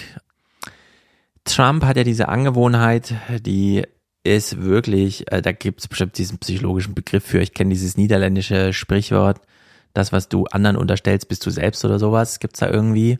Bei Trump ist es wirklich genauso. Wenn er sagt, uns wurde die Wahl gestohlen, dann wollte er eigentlich die Wahl stehlen und so weiter. Also er unterstellt immer genau den anderen das, was er selber tut. Und das hat er hier bei diesem, bei der Kommentierung dieses Verfahrens in New York, als er jetzt da vor Gericht stand wieder, ganz wunderbar mal auf den Punkt gebracht. Welcome to the News Hour. Former President Donald Trump was in court today in New York. Die Bilder von ihm. Naja, wie er da immer sitzt. Also, wie er da, wie er da so zusammengeschossen vor dem Anwalt sitzt und du siehst so, ja, dieser, dieser unerzogene Lümmel, der jetzt mal so richtig, ne, das ist, es gibt es gibt bei in The Crown, in der ersten Staffel von The Crown, gibt es einen Moment, wo Elisabeth II. relativ jung sich über Churchill ärgert. Mhm. Ja. Weil der ihr verschwiegen hat, dass er krank ist und nicht regieren konnte. Und das geht eigentlich nicht, weil das ist, das ist in Großbritannien Verfassungsbruch. Ja. Und dann sitzt sie vor ihrem Hauslehrer und fragt, was mache ich denn jetzt? Und er so, na, sie bestellen die ein und scheißen sie zusammen, weil ich kann ihnen sagen, das letzte, ja, was, was, was reiche, privilegierte Männer in dem Alter in Großbritannien brauchen, mhm. ist, dass sie von einer jungen Frau zurechtgewiesen werden und sich dann fühlen wie kleine Jungs, weil sie sind eigentlich nur kleine Jungs. Und Donald Trump hat genau das Problem. Und so sieht er jetzt auch da aus. Ja, also das wäre die profane Erklärung. Ich würde sagen, hier steckt immer noch so ein Jesus Christus eropfert sich für uns, stellvertretend für uns trägt er die Last der Schuld auf sich und opfert sich da vor Gericht und durchschreitet für uns die Sühnegänge oder was auch immer. Ja, na gut, das glaubt die verstrahlte Volk Volkschaft, ja. Wir hören hier mal sein, sein O-Ton. Over his real estate dealings. The judge already ruled on one of the major arguments from prosecutors last week, saying Mr. Trump and his executives fraudulently inflated the value of their real estate holdings. The judge still has to weigh in on other claims in the suit. Before heading into the courtroom this morning, the former president accused prosecutors of interfering in the upcoming presidential election. It's a scam, it's a sham. This trial could have been brought years ago but they waited till I was right in the middle of my campaign. Ja, also Trump benutzt das alles nur als Wahlkampf. Für ihn ist das alles Wahlkampf und er stellt den anderen, sie machen damit Wahlkampf gegen ihn. Das ist ja totaler Quatsch. Das Interessante ist, wenn man ihm mal genau zuhört, dann sagt er, ich war schon immer kriminell. Das Der auch. drop that trial years ago, was ja im Endeffekt heißt. Okay. Ja. Genau dieser Missstand, den ich anerkenne, den gibt's doch schon seit Jahren. Wieso kommt er jetzt damit, wo ich Präsident werden will? Stimmt, das steckt da auch noch mit drin. Die New York Times, eine New York Times, ein New York Times Journalist, der die Trump-Orga da irgendwie mit betrachtet, erklärt uns mal so ein bisschen, was da überhaupt verhandelt wird. When they had an appraisal in some cases of 200 million dollars, they put that the property is worth 600 million. When they had an appraisal, it was worth 30 million. In one case, they put 300 million. Hmm. And then there were times that there were properties that they really couldn't build on much, but they created a, a value for the purpose of getting these loans that suggested that they could actually put whatever they wanted on it. And that's the gap where the fraud lies and where the damages will rest when they try to compute what were the gains that came out of this for the Trump organization. Russ Butner of the New York Times, thank you for sharing your reporting with us this evening. We appreciate it. Also man hat da einfach seine, sein Eigenkapital hochgelogen um mehrere Faktoren. Ich frage mich sowieso, wie, also was sind das für Bemessungsdinger? Da steht halt irgendwo so ein Turm, der relativ einzigartig ist und dann sagen die, der ist aber so und so viel wert, dann sagen die, nee, der ist aber so viel wert. Gibt es dann irgendwie Verkehrswerte, wo man das überhaupt mal so objektiv runterbricht? Also. Naja, anscheinend schon. Aber scheint irgendwie, naja, mal gucken. Den Bodenwert nach Tabellen von 1933 ausrechnen. Irgendwie so, genau, nach deutschem Vorbild. Ich warte mehr auf diesen Georgia-Verhandlungsdings. Der ja, also doch wasserfester zu sein. Super. In, in dem anderen New York Case, in dem, ja, in dem anderen New York Case hat ja jetzt irgendwie der Richter erst, der, der, der Richter ihm Maulkorb gegeben. Mhm. Sagt, sie dürfen über mich reden und sie dürfen, ja, und sie dürfen über den Case reden, aber alle anderen Leute, wenn sie Ja. die noch einmal angehen, sind sie dran. Ja. Ja, worauf er dann sagte, ich habe einen Gag-Order bekommen, man, ja. Ja, und, und Ja, das ist die Opferrolle. Ja, ja, man unterdrückt mich und dann denke ich mir so, naja, komm, Alter, dann, dann, dann lass dich doch mal richtig unterdrücken. Ja. Genau. Das ist, das ist, du, du, du, guck mal, wir brauchen, wir, wir drehen hier nochmal irgendwann den neuen Batman-Film. Wir brauchen eh jemanden, der im Knast sitzt und Kingpin spielt. Mhm. Ich finde auch, Trump sollte nochmal, wenn dann, den richtiger Medienwillen werden.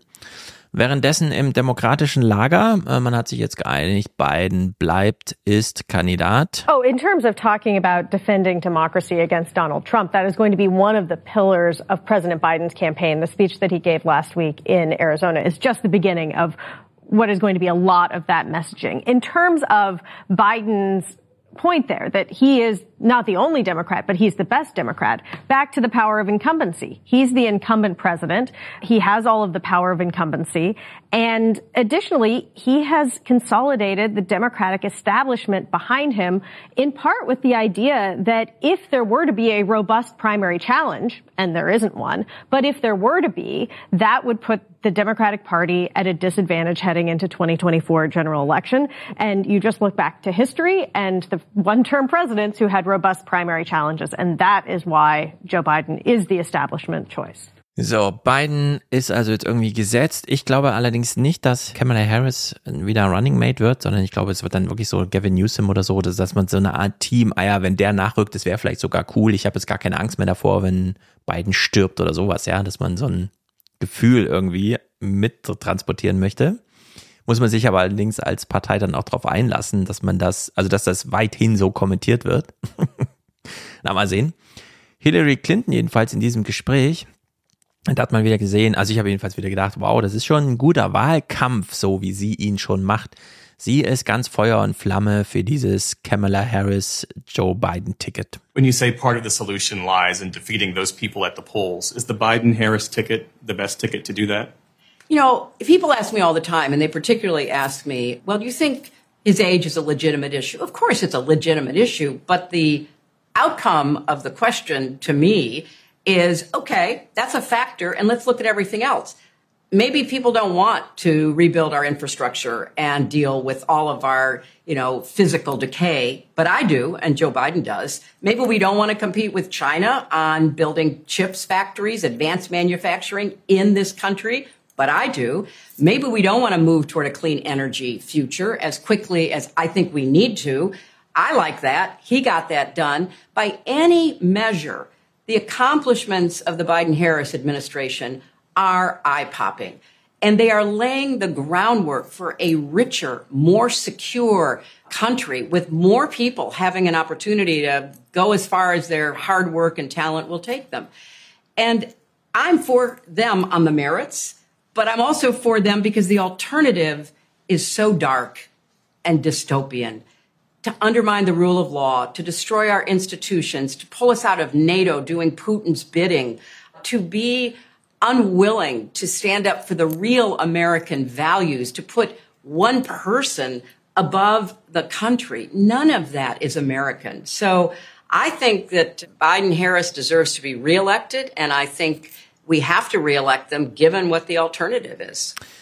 Ich glaube, hier sieht man schon, wie der Wahlkampf ablaufen wird. Dass es kein großes Debattending im Fernsehen geben wird oder so zwischen Trump und Biden, sondern jeder weiß, worum es geht. Hillary Clinton sagt es ihnen nochmal und dann wird einfach abgestimmt und fertig ist. Wozu noch Wahlkampf machen? Und ich halte das für eine, ja, es gibt keine Antwort mehr darauf, wozu Wahlkampf. Ja, nein, warum auch diese Debatten? Das bringt doch eh nichts. Ja. ja. Die Debatten der, also, also die Debatten jetzt der Primaries bei der, der Republikaner sind schon absolute Shitshows, ja. Mhm. Also schon so, das ist doch schon totaler Käse. Und sie bringt das hier nochmal auf den Punkt. Sie möchte den Trump-Kult besiegen. So I think we have to do a better job in reaching out to everybody else who is potential, uh, potentially reachable. You know, talking about you know, what kind of life they want for themselves, their children and their grandchildren, and who's more likely to deliver it. You know, there's all of these projects being announced all over the country. Donald Trump talked about infrastructure endlessly, never did a thing about it. Joe Biden didn't talk as much, but got it done. So if you want a good job, if you want a big potential opportunity to grow the area you're living in, particularly rural areas, because a lot of these projects are going into areas that have you know, real needs, Joe Biden has delivered for you. but it's the emotional, psychological, cultural connection to someone who really has unfortunately manipulated social media and also some main, so-called mainstream media in a way that people believe what he says to them. And that's hard to break. It's like being in a cult almost. And so I know the Republicans running against him are trying very hard. I don't think they're going to be successful given where we are. So then I think it's imperative on the country to once again defeat Trump and elect Biden. So, also die Lager sind bestellt, gesetzt und sie hat das jetzt auch nochmal auf diesen Lagerwahlkampf hin zugemünzt.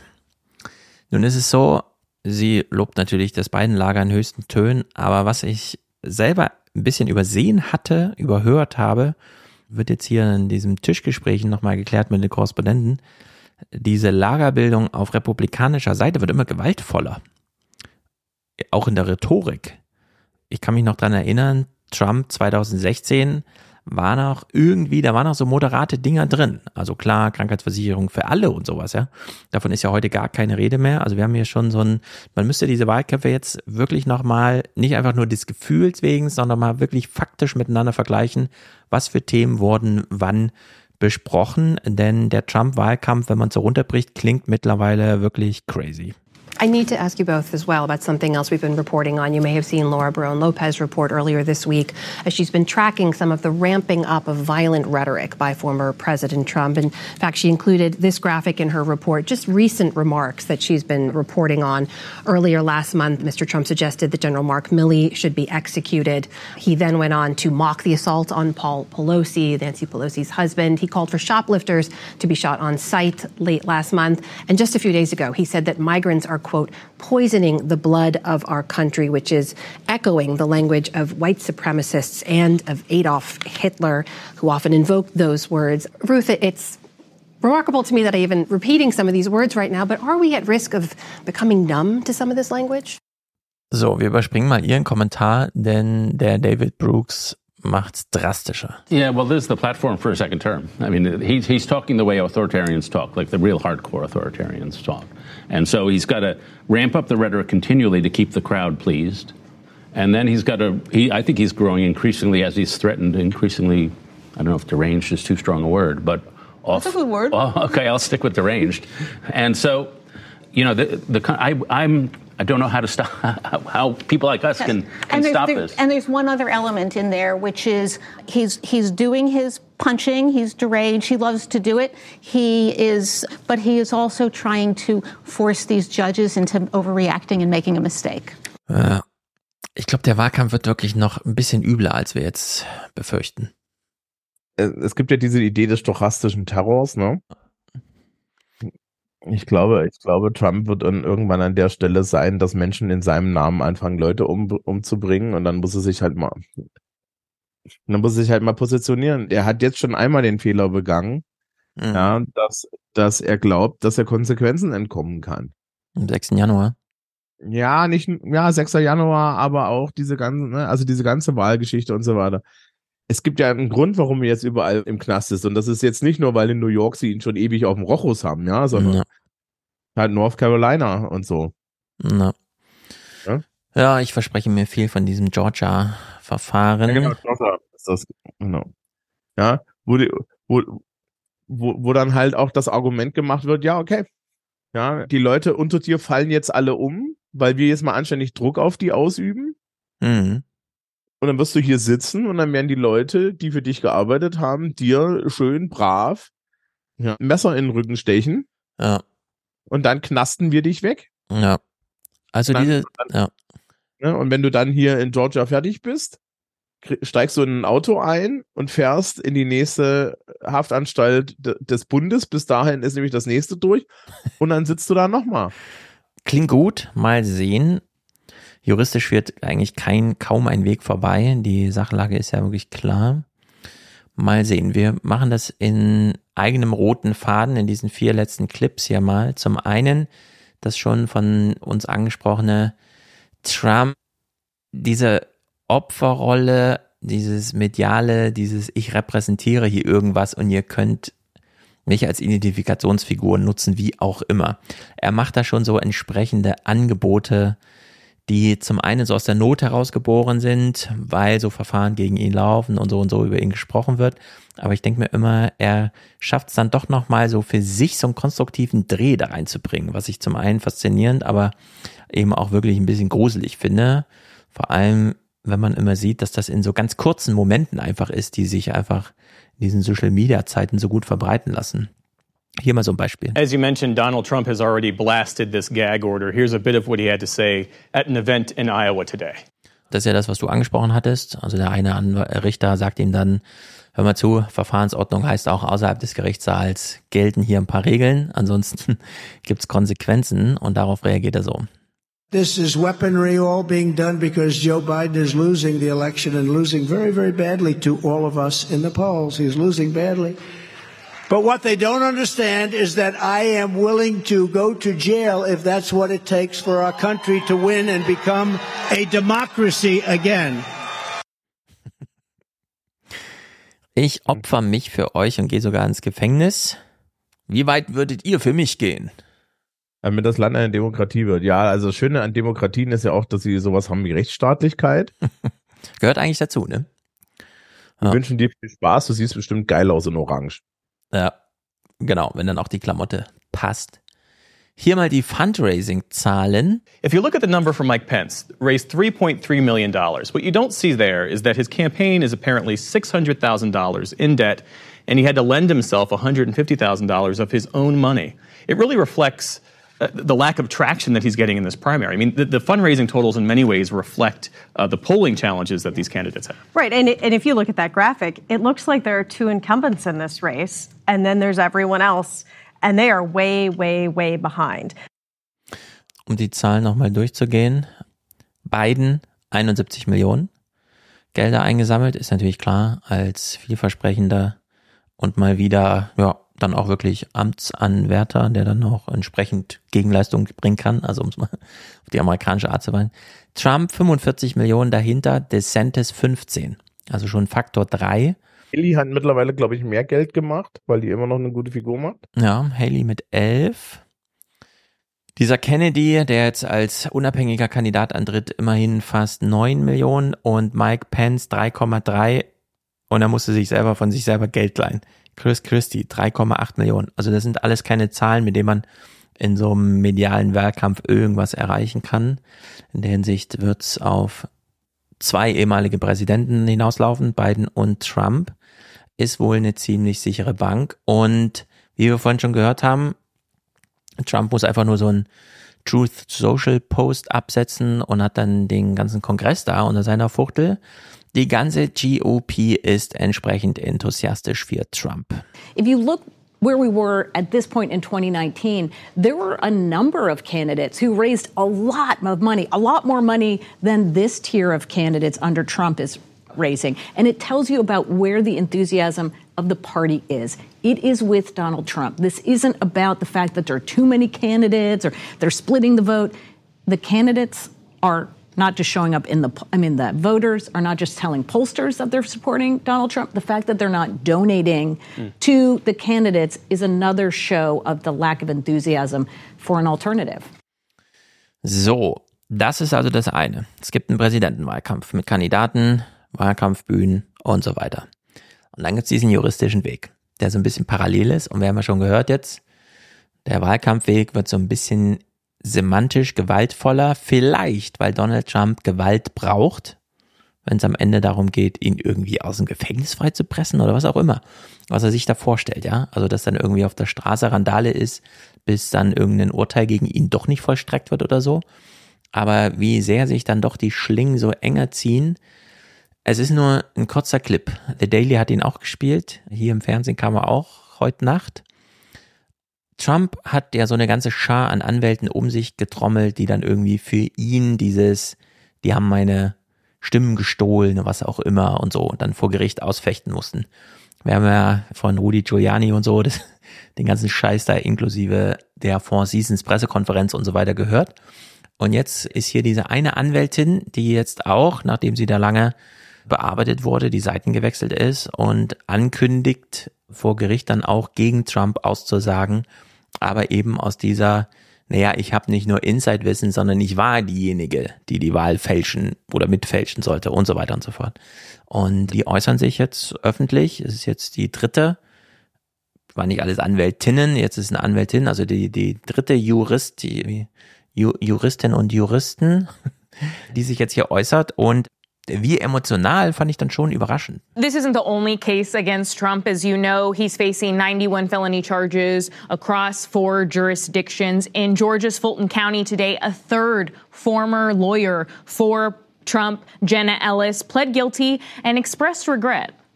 In the frenetic pace of attempting to raise challenges to the election in several states, including Georgia, I failed to do my due diligence. I believe in and I value election integrity. If I knew then what I know now, I would have declined to represent Donald Trump in these post election challenges. I look back on this whole experience with deep remorse. Da geht's also zur Sache. Ja, also die, Sie haben bei The Daily drüber geredet, warum das so funktioniert. Das Problem für diese Leute ist, erstens verlieren die ihre Approbation, ja. Ja, also ihre Zulassung, das ist die eine Sache. Und, und das zweite ist, das ist schweineteuer.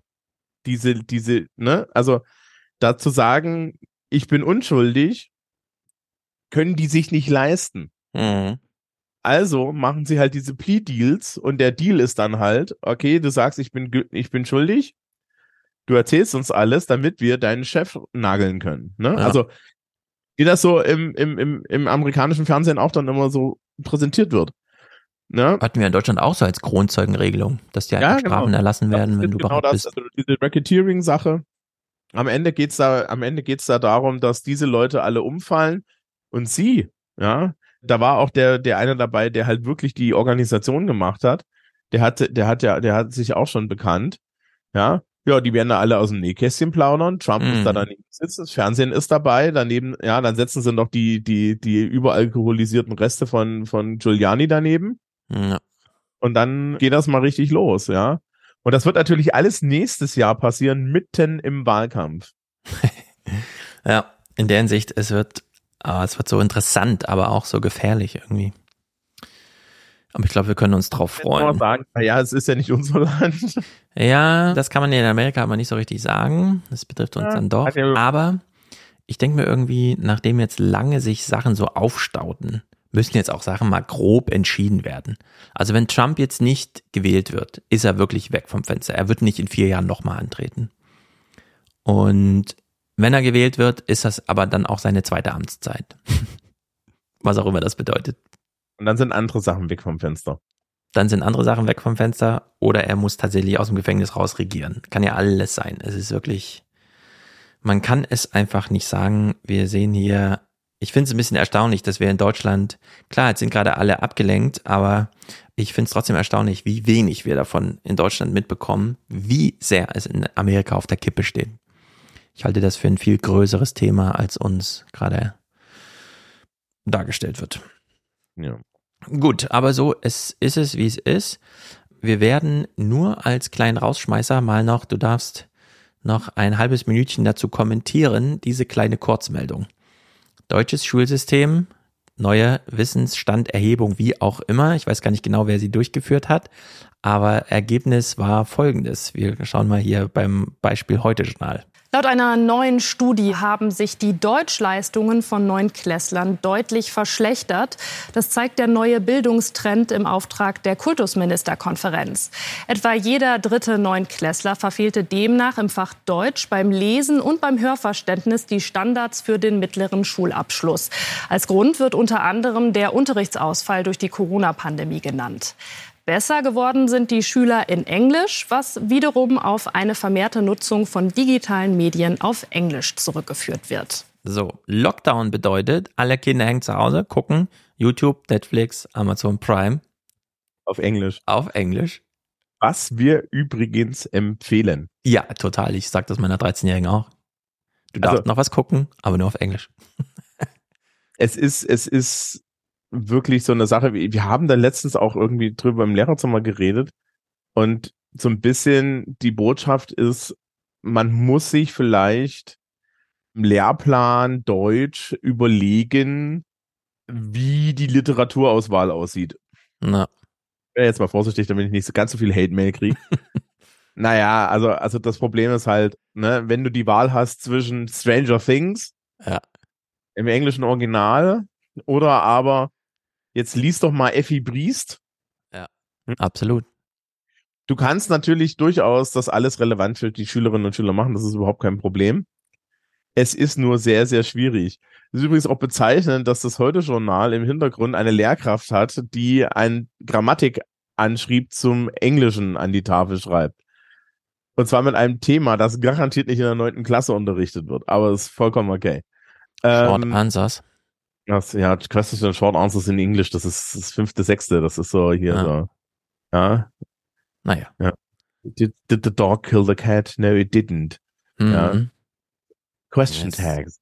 Ja. Und so Zeug. Das, also, also da ist, da, da ist auch so die, man, man erkennt hier so ein bisschen die Schieflage. Das Interessante ist, das ist eine KMK-Studie, das ist von der Kultusministerkonferenz. Ah ja, eine eigene. Mhm. Und was ja hier überall berichtet wird, ist, dass man da jetzt als eiskalt hingeht und sagt, na ja, okay, die Kinder waren nicht in der Schule, dementsprechend konnten wir sie sie nicht, nicht mit, mit der deutschen Literatur so sehr bewerfen, ja, Mhm. weil du ja doch ein anderes Enforcement hast, wenn du Ja. die Leute direkt vor der Tür hast und, und vor dir sitzen hast. Und dann haben sie eine Entscheidung getroffen. Und da kann man jetzt mal Schlussfolgerungen draus machen. Die Schlussfolgerungen sind aber natürlich dann auch schwierig. Das waren 22 Prozent oder so, ne? Wie viel Keine Prozent Ahnung. waren das? Keine Ahnung, keine Ahnung. Vielleicht muss man dazu sagen, wenn sie sagt, die Mindest, die, der Mindeststandard des mittleren Schulabschlusses in Deutsch, Mhm. das ist also ein Vierer im Realschulabschluss. Mhm. Das sind, das ist, das ist damit gemeint. Das heißt also, wir haben so 20 Prozent, glaube ich, irgendwie die Drehe war die Zahl an Menschen mit 15 Jahren, die keinen Vierer im, Mittelschulab im mittleren Schulabschluss kriegen würden, also im Realschulabschluss. Ja. Wer da Interesse hat, man kann diese Arbeiten, man kann sich das angucken, was da so als Abschlussarbeiten geschrieben werden. Ihr werdet erstaunt, was das also bedeutet, wenn man da nicht die Hälfte der Punkte hat. Jetzt macht keine schlechte Stimmung. Wir haben hier erfahren, dass die Kinder in Englisch gar nicht so schlecht sind. Das, das, also so für ein Fun, das führt dann zu ganz lustigen Problemen, weil wir mittlerweile Phänomene im Englischunterricht haben, dass die Schülerinnen und Schüler Fehler, die du eigentlich als Deutscher gar nicht machst, machen, weil sie zu viel amerikanisches Englisch benutzen. Ja. Seid nicht so streng mit den Schülern. Lasst sie Nicht so streng. Spaß an Englisch haben und die Lehrpläne sind dann bitte bei Netflix einzureichen. Wo die Skripte dann daraus geformt werden. Ja. Oder die KSK macht einfach mal HMK, KSK. K ist was äh, sorry, sorry, K wie heißt sie? Kultusministerkonferenz. KMK macht dann einfach mal eigenes Fernsehen. Aber gut. Sehr gut. Also, du möchtest du sie wirklich alle einschläfern? Nein, ich will, dass diese Bildungspolitiker die Schulen einfach in Ruhe lassen und äh, Ja, also das haben wir ja schon länger gesagt, Schulfrieden tut echt mal Not. Ja, Schulfrieden. Ich bin für Schulfrieden.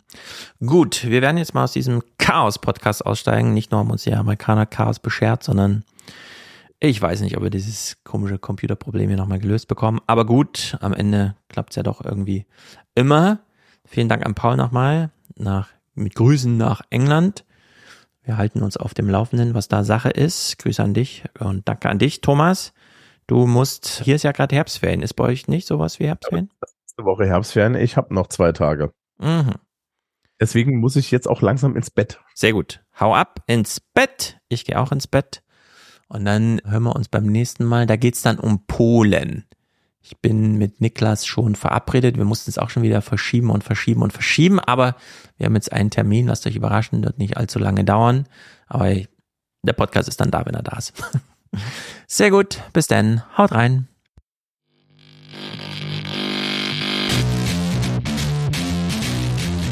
Woke means. You know what woke means? Everything woke. Every Everything woke. Everything woke turns to shit. Because our policies work. Leadership matters. Matters. It's true. It's true.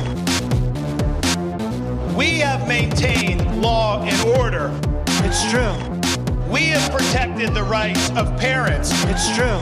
We have respected our taxpayers. It's true. And we reject woke ideology.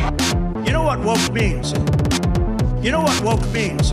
Everything woke. Everything woke.